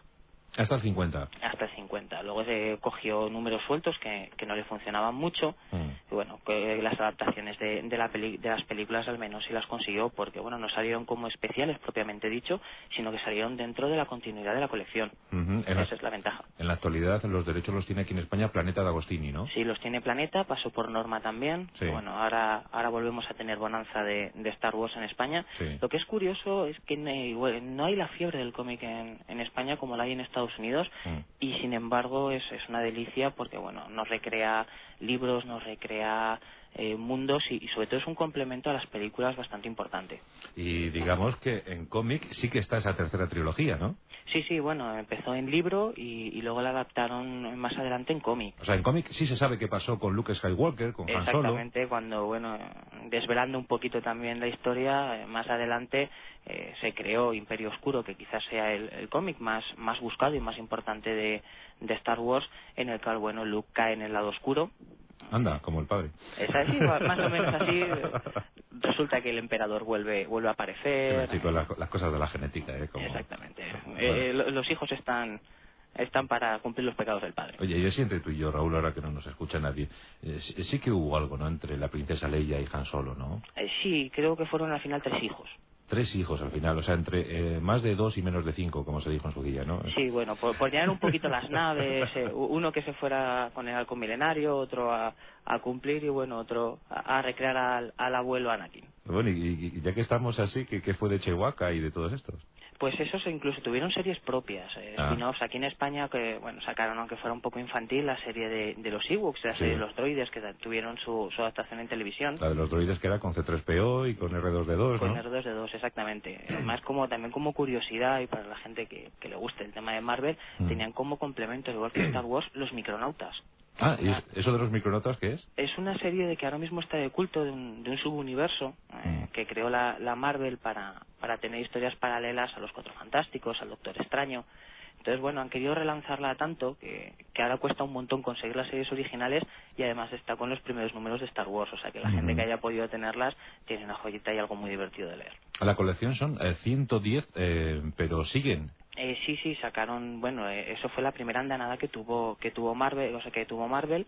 Eh, después tuvo un parón, eh, perdió los derechos en, manos de Dark Horse, que realmente fue la que mejor y más ha sacado en, la, edición más, más cuidada, porque sacó todas las adaptaciones de los libros, todas las adaptaciones de, de los complementos que, que, fueron sacando, tanto en rol como en bueno como en, libro normal. Hmm. ¿Y Josh Lucas qué papel tiene en estos cómics? Es el supervisor. Vamos a dar el visto bueno. Sí, dio el visto bueno y, realmente le elegía quién quién funcionaba, quién era guionista y quién el dibujante. Hmm. Eh, tuvo como eh, guionista oficial de, de, los libros a Timothy Zahn, que, que, escribió, la, por decirlo así, la tercera trilogía y, y, los episodios que van del, del episodio 1 al 2 y del 2 al 3 que bueno, ahí, ahí los podremos ver, que es el heredero del imperio, el resurgir de la fuerza oscura, que bueno, realmente esos son los que más, más podríamos disfrutar de, de cara a complementar la, la peli que tenemos ahora en, cartel. Lo que pasa que los, los seguidores acérrimos de, de, la Guerra de las Galaxias aquí en España lo pasarán muy mal, sabiendo que hay números frescos en Estados Unidos y que aquí no, no llegan del todo, o, los clásicos no, no, no pues se hicieron. Eh, últimamente está funcionando mucho el tema de, de compra americana y, compra en subasta. Mm. Nosotros hace, hace poco también hemos podido ir completando colecciones porque, bueno, hay, un, hay servicios donde lo, donde lo puedes conseguir. Es que sale relativamente caro, quizá pues te puedan salir 10 números por 50 euros, mm. que a lo mejor suena un poquito, un poquito fuerte, pero bueno, eh, hay que reconocer que las historias merecen la pena. Sin embargo, aquí en España, eh, las tiendas, eh, disponemos de, dos de las cuatro colecciones que se editan en Estados Unidos ahora mismo. ¿Dos de las cuatro? Sí, se editan cuatro. las principales, pues bueno, es, Imperio y República, traducidos, que bueno, aquí empezaron como curiosidad y, realmente, aunque es un circuito minoritario, han funcionado muy bien. realmente, bueno, nos, cuenta lo que le gusta a todo el mundo en Empire, que, es el imperio y es, el, es los, malos, que los malos que tanto nos gustan. Pero vamos a aclarar a los oyentes que estén interesados en estos cómics que aquí son traducidos, ¿no? Eh, no, los en, España, bueno, está empezando a traducirlo ahora Planeta Agostini, Imperio, mm, los cuatro primeros números.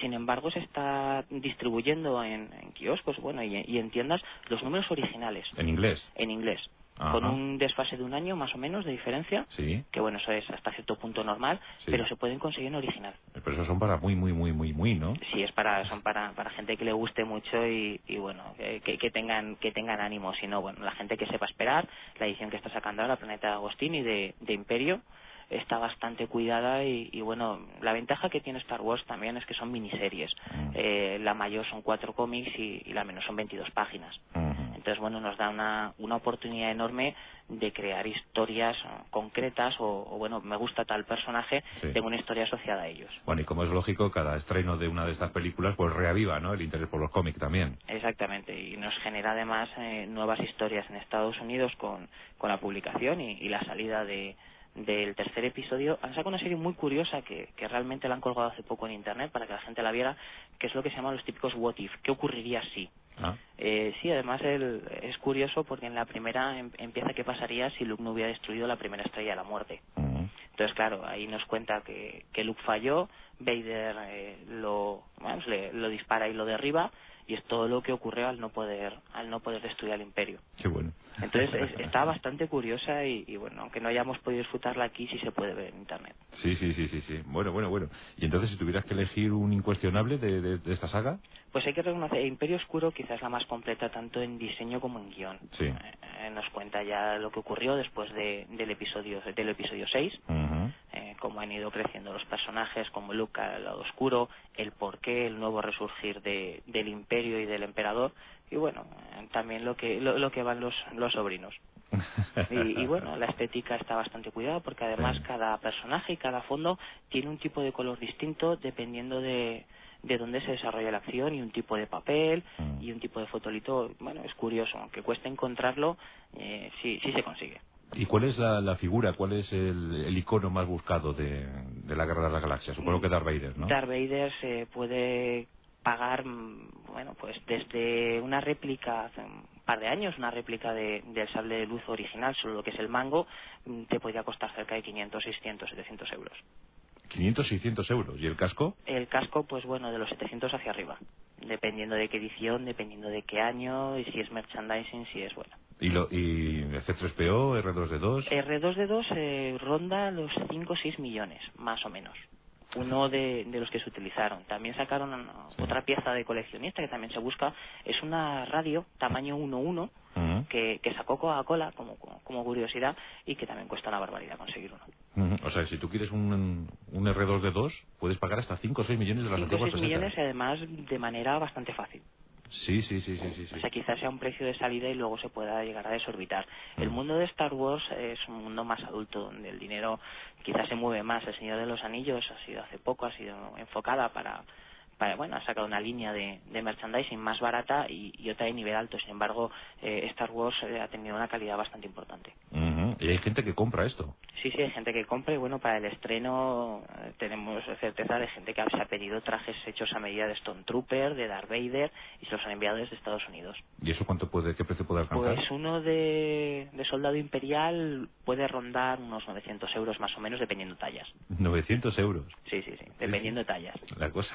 Y luego, bueno, también hay que reconocerle el, el, trabajo porque mucha gente se los ha creado desde cero, hecho con, con, con poliéster, hecho con papel maché, plástico, pintura y bueno, que les han llevado dos, tres meses en, en el hacerse un traje y bueno, el, el poder disfrutarlo. Mm, ¿Y cómo está el asunto de juegos de rol? Eh, juegos de rol sacaron, bueno, van sacando expansiones, eh, sacaron hace no mucho una edición, una reedición en España, el primer juego de rol. Está bastante completo, puedes elegir tanto Imperio como, como Rebeldes, tácticas, naves. Eh, para la gente que le guste el, el, mundillo es divertido, sobre todo porque puedes hacer un personaje, pues desde Darth Vader hasta el Emperador, pasando por Han Solo incluido, uh -huh. y bueno, puedes complementarlo bastante bien. Uh -huh. Bueno, y en el capítulo personal, eh, Raúl, ¿qué pasó? ¿Qué pasó el día del estreno? Bueno, pues en el, ahí, ahí fuimos, fuimos una trupe bastante importante, ¿Sí? hay que reconocerlo poquito a poco, incluso a última hora también, el minuto antes nos llegó un, un rezagado. o sea que fuisteis todas las especies, ¿no? De la Guerra de las Galaxias. Fuimos toditos eh, allí, algunos disfrazados, otros, bueno, intentando sentarse, porque hay que reconocer también es un poquito incómodo el traje, Sí. pero bueno, disfrutarlo y, y poder sentar y, y bueno, el, el vivirlo sobre todo. ¿Y qué se, el final. qué se veía, qué se veía entre los eh, asistentes? Hombre, eh, primero la, la ansiedad de, de que llegara incluso el final, ¿no? Porque siempre estás esperando el, el cómo van a solucionarlo, porque es lo de siempre, es- sabes más o menos o te haces una ligera idea por rumores, por bueno, pues que te has leído el libro, bien has leído los cómics, sabes lo que te espera, entonces bueno, estás esperando si lo conseguirá, si no lo conseguirá, el, el hecho de ver a, a Obi-Wan Kenobi, si se parecería a Alec Guinness al final, Mm. que hay que reconocer que es una de las cosas más cuidadas que tiene la estética de, de Iwan McGregor, la cuidaron bastante y bueno el Darth Vader final. Aunque mucha gente lo critique a la gente que no haya visto que, que juzgue que juzgue de acuerdo a, a lo que fue la primera trilogía y si les gustará Dos horas y veinte minutos. dos horas 20 minutos 16 segundos exactamente además como como curiosidad también diremos que que incluso en Estados Unidos se llegaron a crear formularios estándar para entregar a los jefes eh, y justificar el, el estar desconectado ese tiempo Eso ya, ya me contó Martín, eh, que las, eh, las pérdidas por absentismo laboral ese día se calcularon en más de 100.000 millones eh, de las antiguas pesetas. sí sí fácilmente Una barbaridad, ¿eh? O sea, tremendo. Bueno, pues eh, nada, ahí está el asunto. Eh, Raúl ha disfrutado muchísimo. ¿Algún momento vibrante que destacarías tú de la película? Hombre, yo reconozco a, a nivel personal, una vez que, que ya a Anakin le han puesto el traje de, de Darth Vader, la primera frase que, que dice nada más salir, eh, sí maestro, hecho por, por la voz de Constantino Romero, en, en original James L. Jones, y bueno, es simplemente espectacular, sobrecoge y te entran ganas de aplaudir. Bueno, ¿y la gente en la sala aplaudió cuando, con la película? Eh, hubo de todo, hubo gente que se quedó diciendo, puf, se acabó. Mucha gente además se quedó bastante aplatanada por eso, pero sí hubo, en, en líneas generales, ha gustado bastante. Bueno, pero es que esos son forofos, eh, después de dos horas 20 eh, minutos, 16 segundos, digan, ¿ya se acabó? Sí, hay gente que tuvo entradas en, en todas las sesiones y se la vio tres veces. Que se la vio tres veces. Sí, sí, desde las cinco, las ocho, las diez. Pues cogió y, y palmó una con otra, con, con tiempo para tomarse un café y seguir. Ah, pero eso es para los detalles, ¿verdad? Sí, eso ya es para, para ya tener, darte el gusto de ver que te falla, que no te falla, o, o simplemente, bueno, el, el poder disfrutarlo otra vez. Bueno, la sensación entre todos los que ibais fue buena. Sí, fue buena. Además, también tuvimos nuestros chascarrillos detrás, el, El de debate.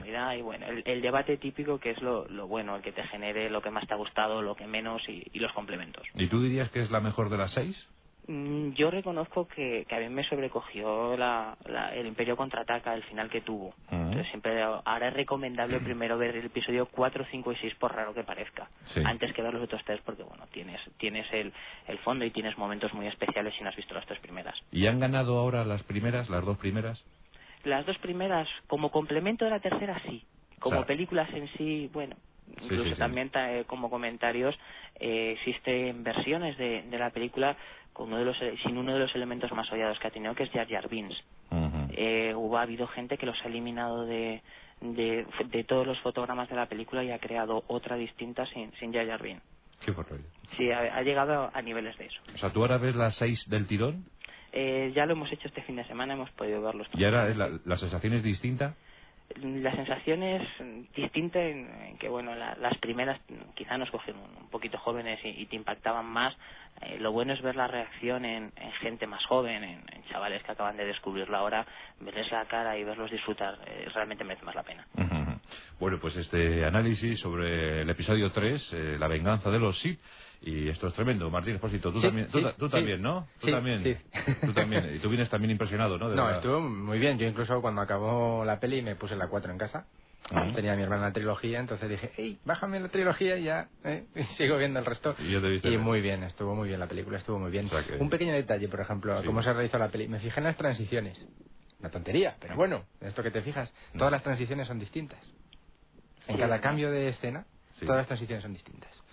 Es muy interesante, está muy bien realizada la peli. El juego, el juego de que si nos fijamos, además, también como, como curiosidad, el propio George Lucas ha, tenido ciertos homenajes a, las parodias que han hecho de la Guerra de las Galaxias. Eh, como por ejemplo la que está de las Galaxias de Mel Brooks, eh, cuando, cuando eh, la reina Midala dice que, va a proteger C3PO y sale la misma escena que, que, que rodaron en esa película, y bueno, luego complementos con robots y, cosas estas que, que la han ido, la han ido utilizando en, en, la última película, bueno, pues por darle un guiño y, un gusto a toda la gente que ha disfrutado con las películas. En todo caso, lo que se percibe es que George Lucas eh, sí que se ha entregado a tope eh, para este episodio 3. Quería dejar bien alto el pabellón, ¿no? Quería terminar y decir, bueno, quizá las dos primeras nos hayan gustado, pero ponerme más peros en, en estas sí podéis. Yo creo que lo dejó bien atado, bien hilado. ¿Y qué, dicen los, eh, nuestros seguidores? Pues Rafaldo dice en el último programa, escuché que había ciertas dudas sobre el planeta Naboo y Padme Amidala. El cargo de rey o reina en Nabú es electo, es decir, recae en la soberanía popular de forma democrática. No hay límite de edad y cualquier ciudadano se puede presentar. La capital de Nabú es Ti. El senador de Nabú era Palpatine. Tras el bloqueo y la invasión de Nabú por parte de la Federación de Comercio, promovida por él mismo, incitó a que la propia reina pidiera una moción de censura contra el canciller Valorum. Posteriormente, Palpatine fue elegido canciller y el cargo de senador de Nabú quedó vacante. Padme accedió al Senado y su puesto quedó libre para cualquier otro candidato. Por tanto, no hubo cambios en las instituciones políticas de Nabú, únicamente en los representantes electos. Y en la postdata nos comenta, dice, se dice, se cuenta o se rumorea que el rey o reina de Nabú debe de pasar al menos un par de horas al día en la peluquería, lo cual es un signo de distinción en ese planeta. signo de pulcritud. Y además, como comentario, si nos fijamos, hay cuatro reinas eh, distintas de, de Nabú en las tres películas. En la primera hay dos, y luego en, en, cada una de las películas te muestran cada uno de los trajes distintos y cada uno de, de, de los estilos que, que, han tenido las reinas. Eh, desde el principio que es como muy vistoso, muy muy grácil, a, a, poquito a poco se va oscureciendo los trajes y el maquillaje. Bueno, bueno, bueno, es que lo sabéis todo, ¿eh? sí, es que, vamos. Todos los detalles. Es ¿eh? tremendo, es tremendo, sí, sí, no, está muy bien, está muy bien. Carlos, hablando sobre manga, pregunta, ¿qué opinión merece, le, merece, le merece a Raúl la serie Naruto? Es sorprendente ver a tanta gente en los salones disfrazada de personajes de esta serie y hay quien dice que es un nuevo bola de dragón. ¿De verdad merece la pena? Realmente sí, es muy divertida, es quizá el nuevo fenómeno tipo bola de dragón, porque te da mucho juego en los personajes, en, en, las historias que te cuentan de poder recrearlos. En los salones es relativamente fácil el, el ponerte la cinta, los trajes, que es realmente lo más complicado que, que tiene y sobre todo el, te da la oportunidad de, de, juntarte mucha gente y pasar un rato divertido.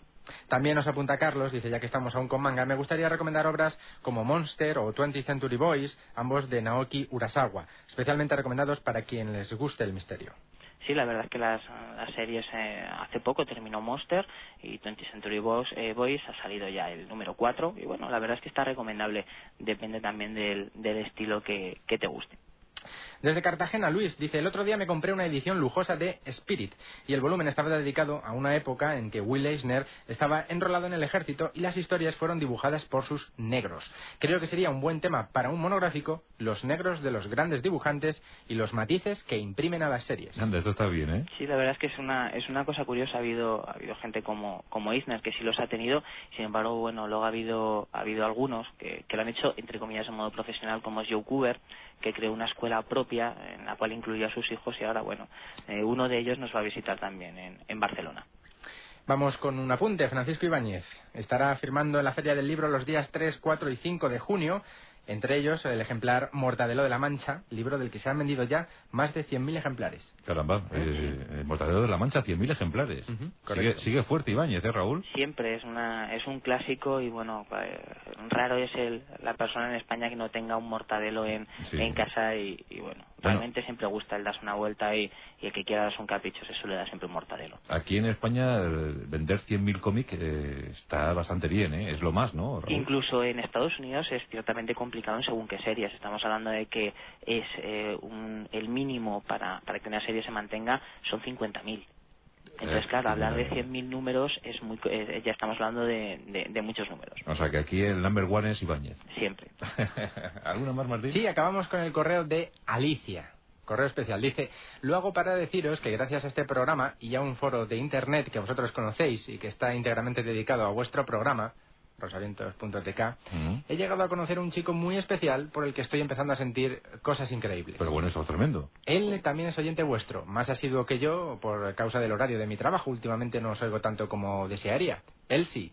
Si me hicieres el favor de leer este mensaje lunes por la noche, aquí estamos, en la hora que dedicáis a los cómics, bien, dice que es una afición que compartimos, pues os lo agradecería. Así al mismo tiempo que os doy las gracias por lo que siempre habéis significado para mi vida y por lo mucho que significáis ahora, le digo a él que vamos a avanzar juntos, que no tenga miedo y que dos aventeros de pro como nosotros no podemos arredrarnos ante nada. Pero bueno, esto es, ¿qué te parece, Raúl? Esto ya que, es... que alcen las espadas, que suenen las fanfarres y que disfruten Ahí están las espadas, mira. Bueno, pero no, no, tenemos más datos. Alicia estudió humanidades, no tenemos más datos. No tenemos más datos. No. Sobre ¿Quién es Alicia? falta que llame él. Claro, y los nick, no, se sabe. No, no, no apunta el nick. Raúl, ¿quién puede ser? Habrá que investigarlo, a ver si descubrimos quién es y, y poder felicitarlos muy bien, muy bien. Perfecto, Raúl Sogún. Eh, vale, mira, qué, qué, qué, espadón, eh, Martín. Eh. ¿Te gusta el color este azul? A mí me gusta más el verde, ¿no? El verde. Ah, sí, Yo lo prefiero, el rojo. ¿Tú el rojo? Siempre el rojo. Siempre el rojo. bueno, pues que la fuerza te acompañe, Raúl. Igualmente. Un abrazo.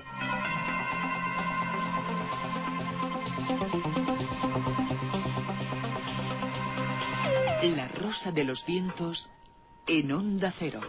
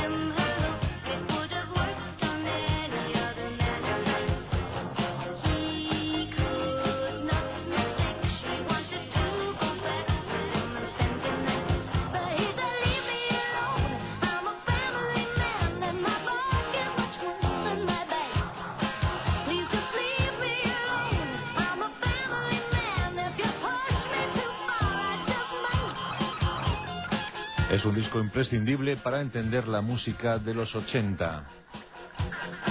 Esta canción, interpretada magistralmente por Maggie O'Reilly, Family Man, todo un genio Mike Caulfield.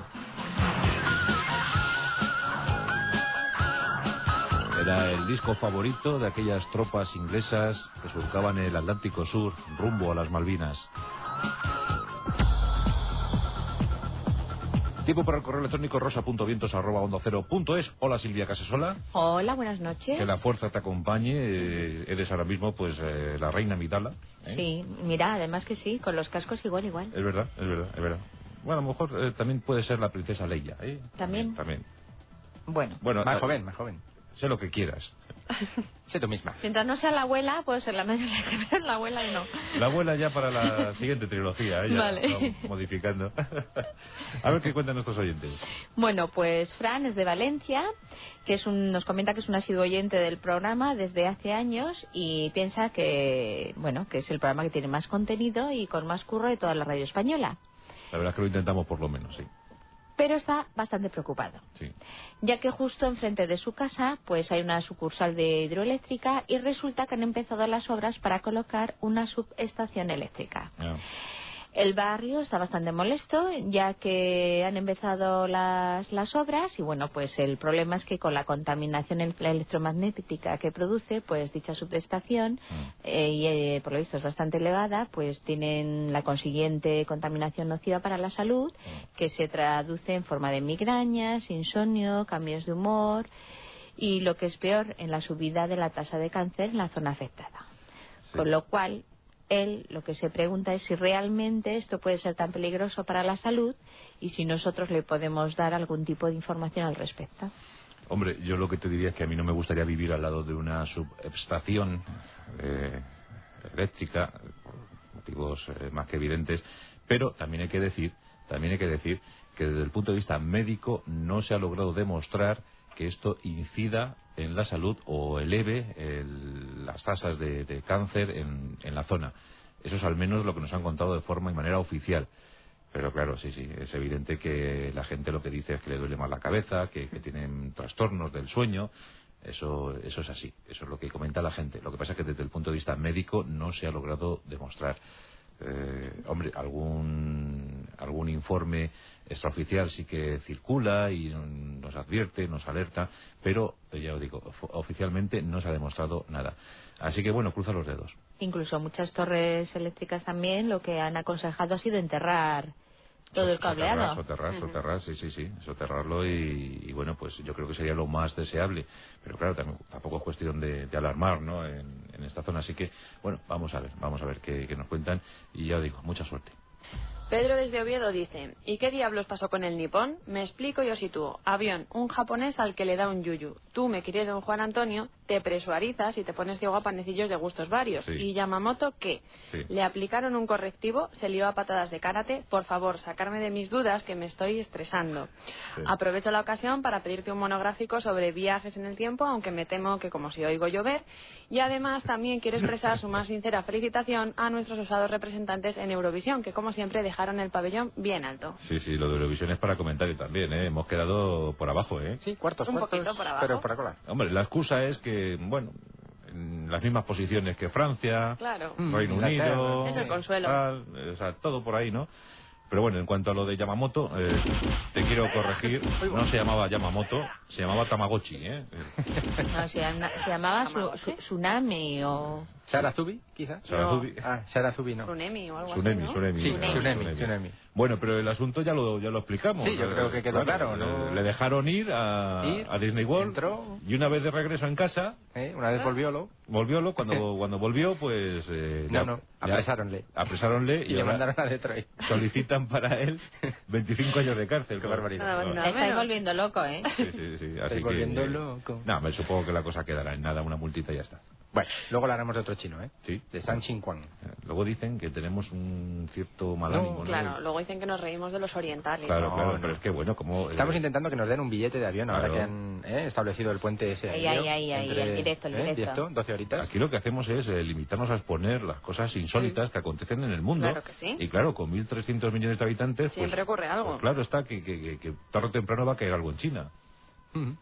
Bueno, pues luego hablamos de China, precisamente. lo único que no cae en China es la, natalidad. ¿eh? por más que lo intentan, no. No lo consiguen. Vamos a hablar del correo de Tuno Negro. Dice, soy un oyente vuestro desde hace muchos años. Espero que me echéis una mano, ya que la Junta quiere enterrar mi pueblo. Y en cuestiones medioambientales, la Junta de Castilla y León está haciendo auténticos delitos ecológicos. Y nos remite, dice, lo que va a pasar en Gómezello ya ha pasado en Segovia. Nos remite, bueno, pues a unas decisiones acerca de ubicar un centro de tratamiento de residuos y que fue una decisión política y nunca técnica. Nos habla de distintos pueblos en Segovia, como Garcillán, Anaya, Valverde, Martín Miguel.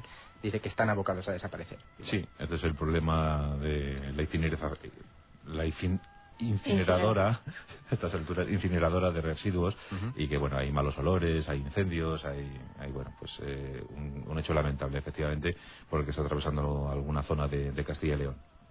Rafa, de 26 años, es alumno de quinto de Historia y Ciencias de la Música de la Universidad de Granada.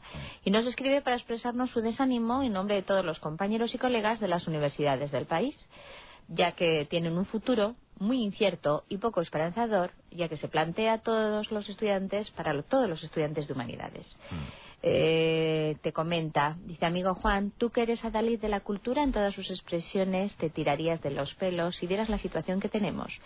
Filósofos cortando el tráfico, filólogos encadenados en señal de protesta, historiadores encerrados en señal de repulsa.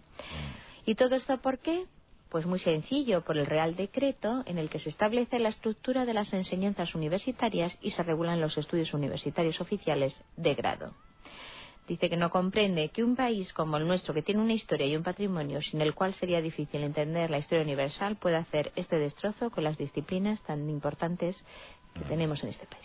Sí, eh, yo la verdad es que estoy también muy, muy compungido, estoy muy, muy preocupado por lo que está ocurriendo en España, uno de los países donde mayor patrimonio cultural existe y desde luego tenéis todo mi, mi cariño, mi solidaridad y considero pues muy injusto que se hayan creado licenciaturas hace tan solo 10 o 12 años para ahora erradicarlas o mm, transformarlas en máster, en cursillos, en añadidos, cosas así, ¿no? Eh, así que nada, mm, sí que es verdad que vamos a vivir un momento muy tenso con la supresión de estas 70 carreras y desde aquí os mando pues mi mejor abrazo y, nada, ojalá que se pueda resolver, pero ya sabéis que esto viene impuesto por Europa.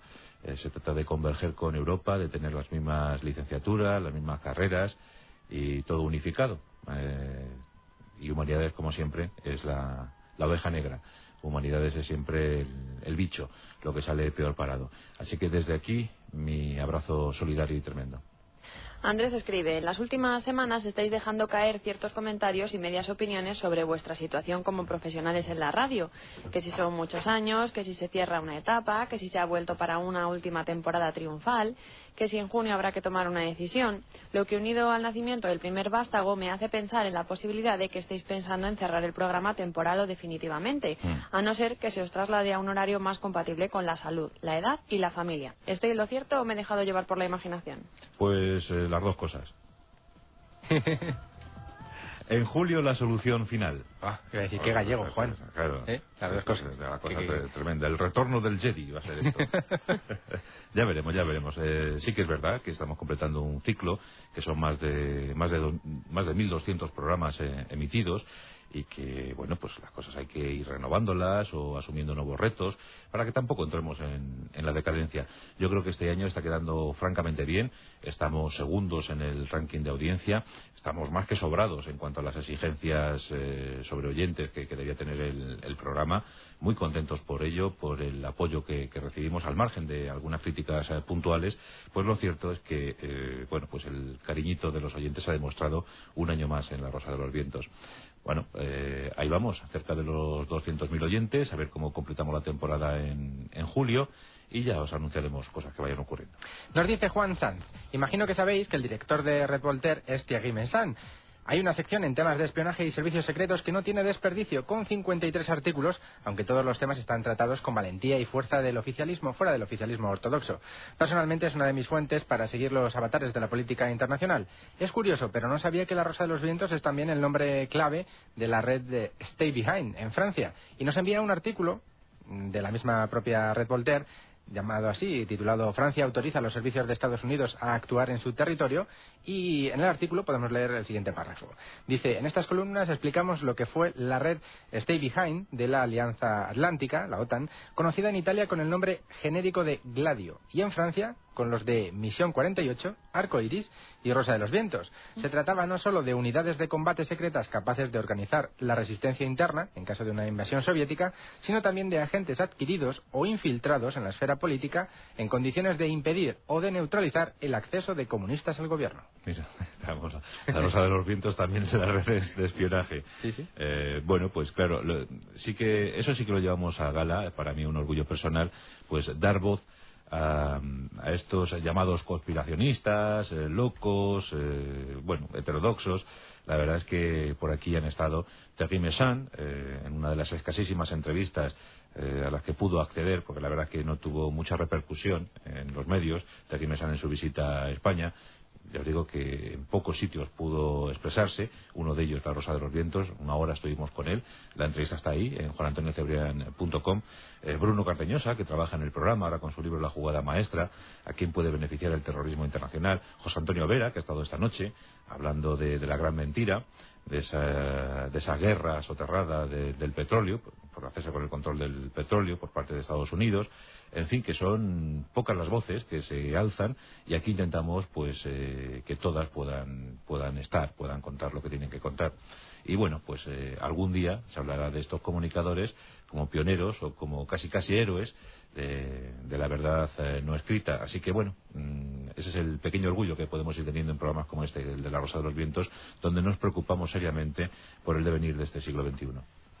Jorge de Benalmádena Málaga, de Málaga nos escucha por dos radios, una de las modernas, dice que va con mando, y una más antigua, en el que el volumen se regula con ruedecita. Bueno, eh, R2 de 2.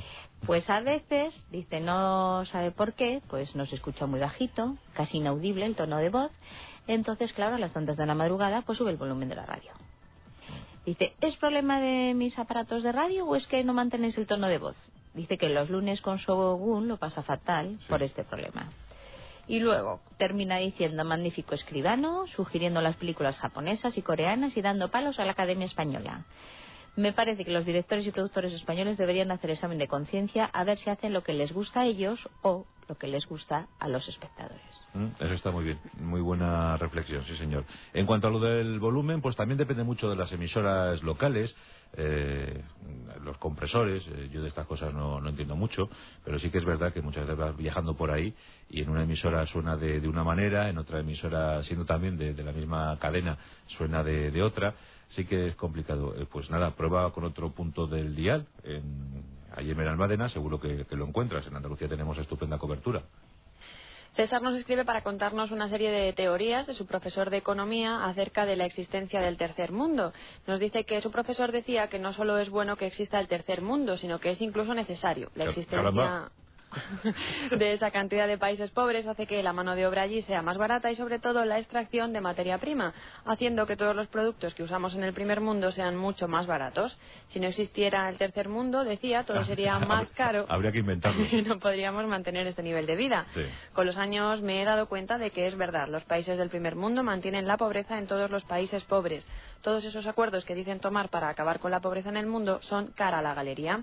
Por eso se acalló toda la información del genocidio en Ruanda. Por eso casi no se informa de los cuatro años de sequía que llevan sufriendo en Somalia o las guerras en los alrededores de la mayor y más productora mina de coltán, el mineral necesario para construir los cada vez más pequeños componentes electrónicos necesarios para nuestros móviles, ordenadores o todo lo que esté pasando en este mismo momento en el mundo y de lo que no nos enteramos. Sí, si os, dais cuenta, lo hemos comentado en el programa muchísimas veces, allá donde hay una reserva estratégica eh, de materia prima, allá hay una guerra. Esta mina de coltán en, el Congo, en la República Democrática del Congo, pues lo atestigua, o pues eh, los yacimientos de diamantes, por ejemplo, eh, cerca de Sierra Leona, eh, Liberia, pues fijaos qué países deprimidísimos por la guerra, por los combates, o Sudán, eh, con más de un millón de muertos en esa guerra inacabable, o en el chat, eh, lo hemos comentado hoy con José Antonio Vera. Pues sí, es verdad. no hay el más mínimo interés porque África o, algunos países asiáticos salgan de la miseria. No, no interesa. Es que no interesa. Es que no, no puede ser y cuando lo intenten, pues se le va a dar un hachazo o se va a provocar un golpe de Estado o se va a crear una guerra civil ficticia. Esa es otra de las grandes mentiras de, de este mundo. Se necesita, efectivamente, se necesita tener un tercer mundo para que podamos seguir viviendo como vivimos, como auténticos reyes.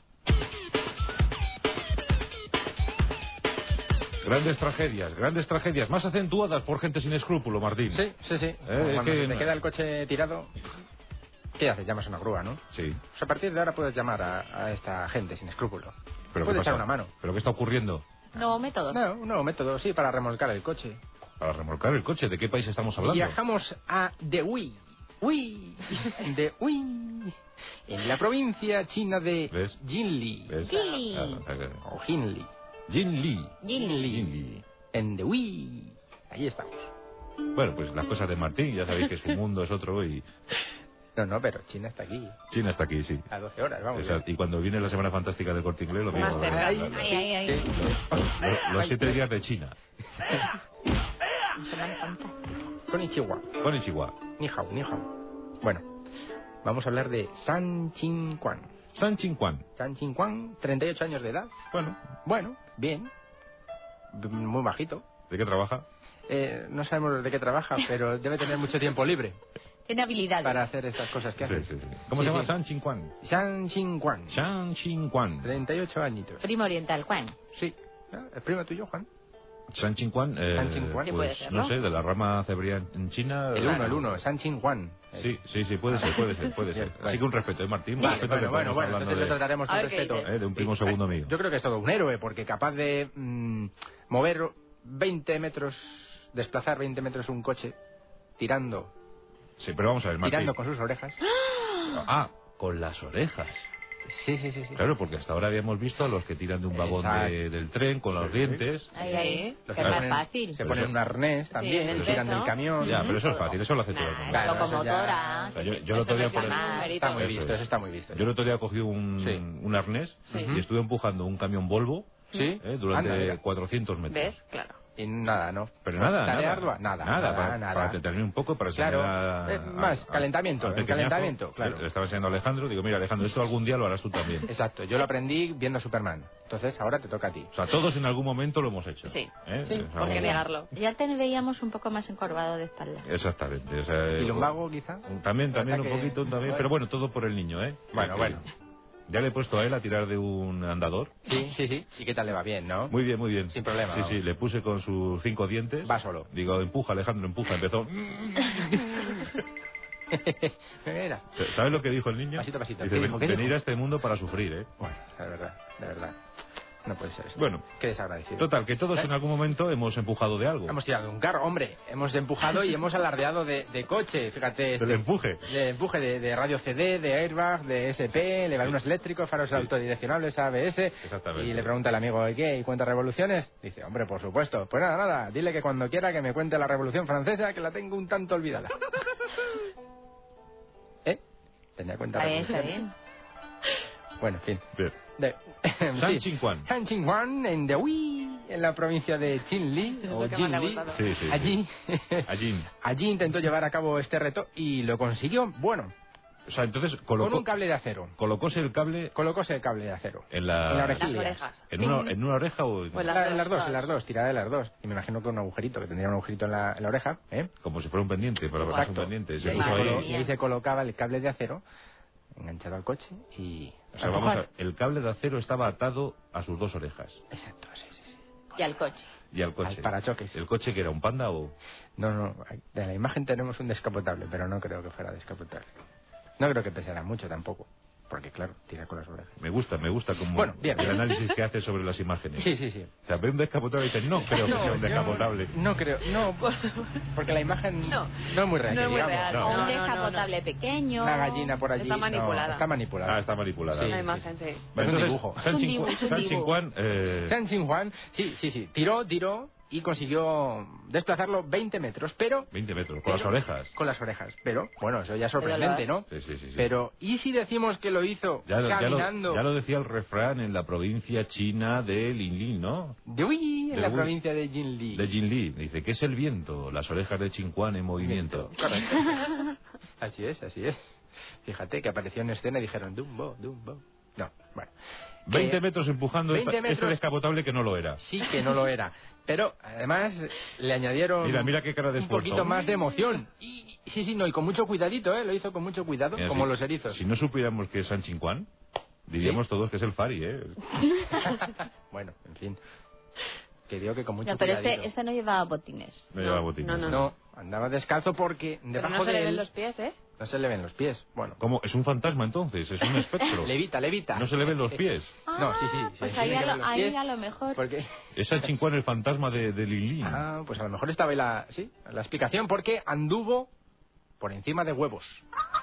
O sea, consiguió arrastrar el coche 20 metros andando sobre huevos y tirando de él con las orejas. Levita.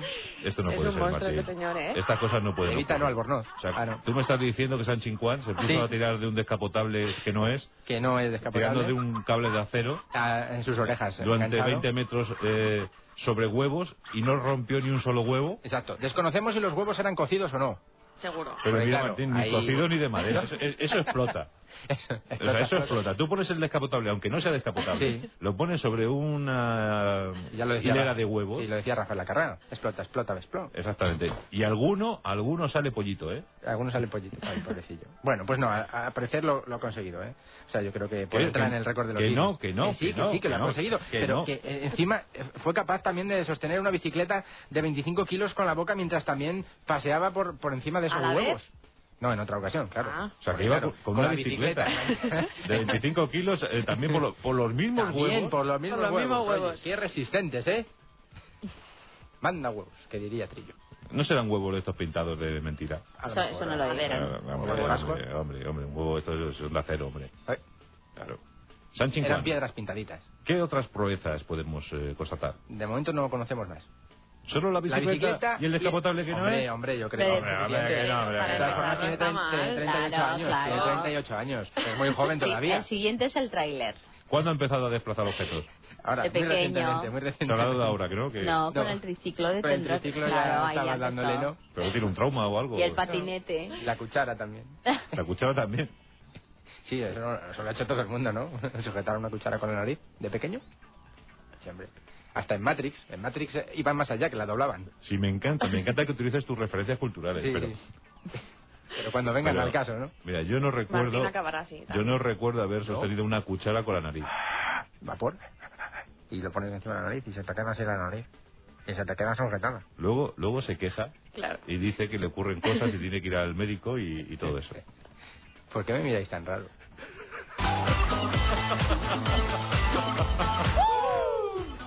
Amigos, amigos, aquí está el despretine. ¡Qué alegría!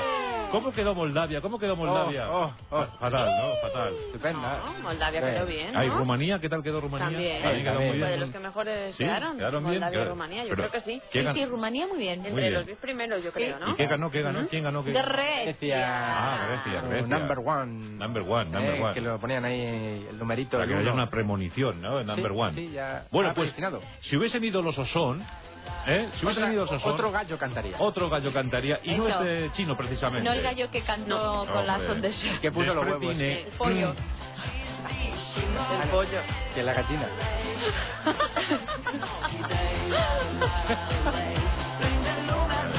No puedo con la vida. Bueno, vamos a elegir europeo del día. Despretine. Simeón de Saxe-Coburg, Gotha. Hombre, Simeón, el, el antiguo rey Simeón, convertido ahora en primer ministro de Bulgaria. Papá de Katrina. Hijo del rey Boris III y El- de la reina Joana. El suegro de Quitín Muñoz. Muñoz.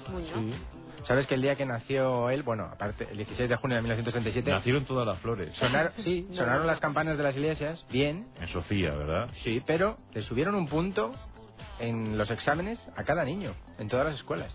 Muy bien. Cuando no- ¿Ocurrirá lo Muy mismo bien, con el ¿eh? hijo de príncipe Felipe y Leticia? Yo sí, yo sí lo haría. ¿Sí? Sí, un sí. puntito a todos. Yo pondría a todos un aprobado general. Eso, aprobando el mínimo. Exacto, ¿Eh? O sea, la nota más baja, un aprobado, de ahí hacia arriba. exacto. Bueno, y, pues y desde pondría, aquí mandamos este... y pondría esta una- idea. propuesta, ¿no? Exacto. una pregunta, la pondría yo fija, es decir, ¿es México Norteamérica? Ah, ¿Eh? Que es una insistencia que tiene... ¿Y Canadá? Doña Leticia, ¿verdad? Y si no, que el guionista de Corazón de haga las preguntas. Haga que las preguntas. preguntas. Muy difíciles. Bueno, pues entonces vamos a elegir europeo del día al primer ministro como lo, Simeón. Como, Lo titulaba Luis, uy, como lo titulaba Silvia, el rey lotero. El rey lotero. ¿Bien? Pues porque tiene una propuesta también él a qué hacer a sus congéneres, con vecinos. Bueno, la verdad es que Bulgaria es un país muy original porque hace poco hablábamos de que iban a levantar Eh, esta estatua al, estudiante, al estudiante Copión, Copión ¿no? anónimo. Y ahora sí. el rey de Bulgaria, o sea, perdón, el primer ministro de Eh, el Bulgaria. primer ministro, sí, dos millones de euros ha reservado para papeletas de lotería para todo aquel que se anime a votar el próximo 25 de junio, que son las elecciones. Hay elecciones generales. Exacto, y él aspira a su segundo mandato, pues va a regalar una papeleta de lotería y se, bueno, pues eh, habrá un sorteo después de las elecciones en el que los ciudadanos podrán ganar teléfonos móviles, ordenadores, según nos ha comentado Dimitar Kalchev. Bueno, esto Una ya es- tómbola. Sí, sí, sí. Exacto. Esto ya más que las elecciones generales es la rifa general. Acuda a votar, exa- sí, sí, como en los pueblos, exacto. que- Las rifas generales. la- y después regalan el cajón, el jamón, el Simeón le entrega un número. Exacto. ¿Eh? Si le sale reintegro, tiene derecho a volver a votar. O sea, puede volver a votar. Qué barbaridad. Hasta mañana que se dé bien.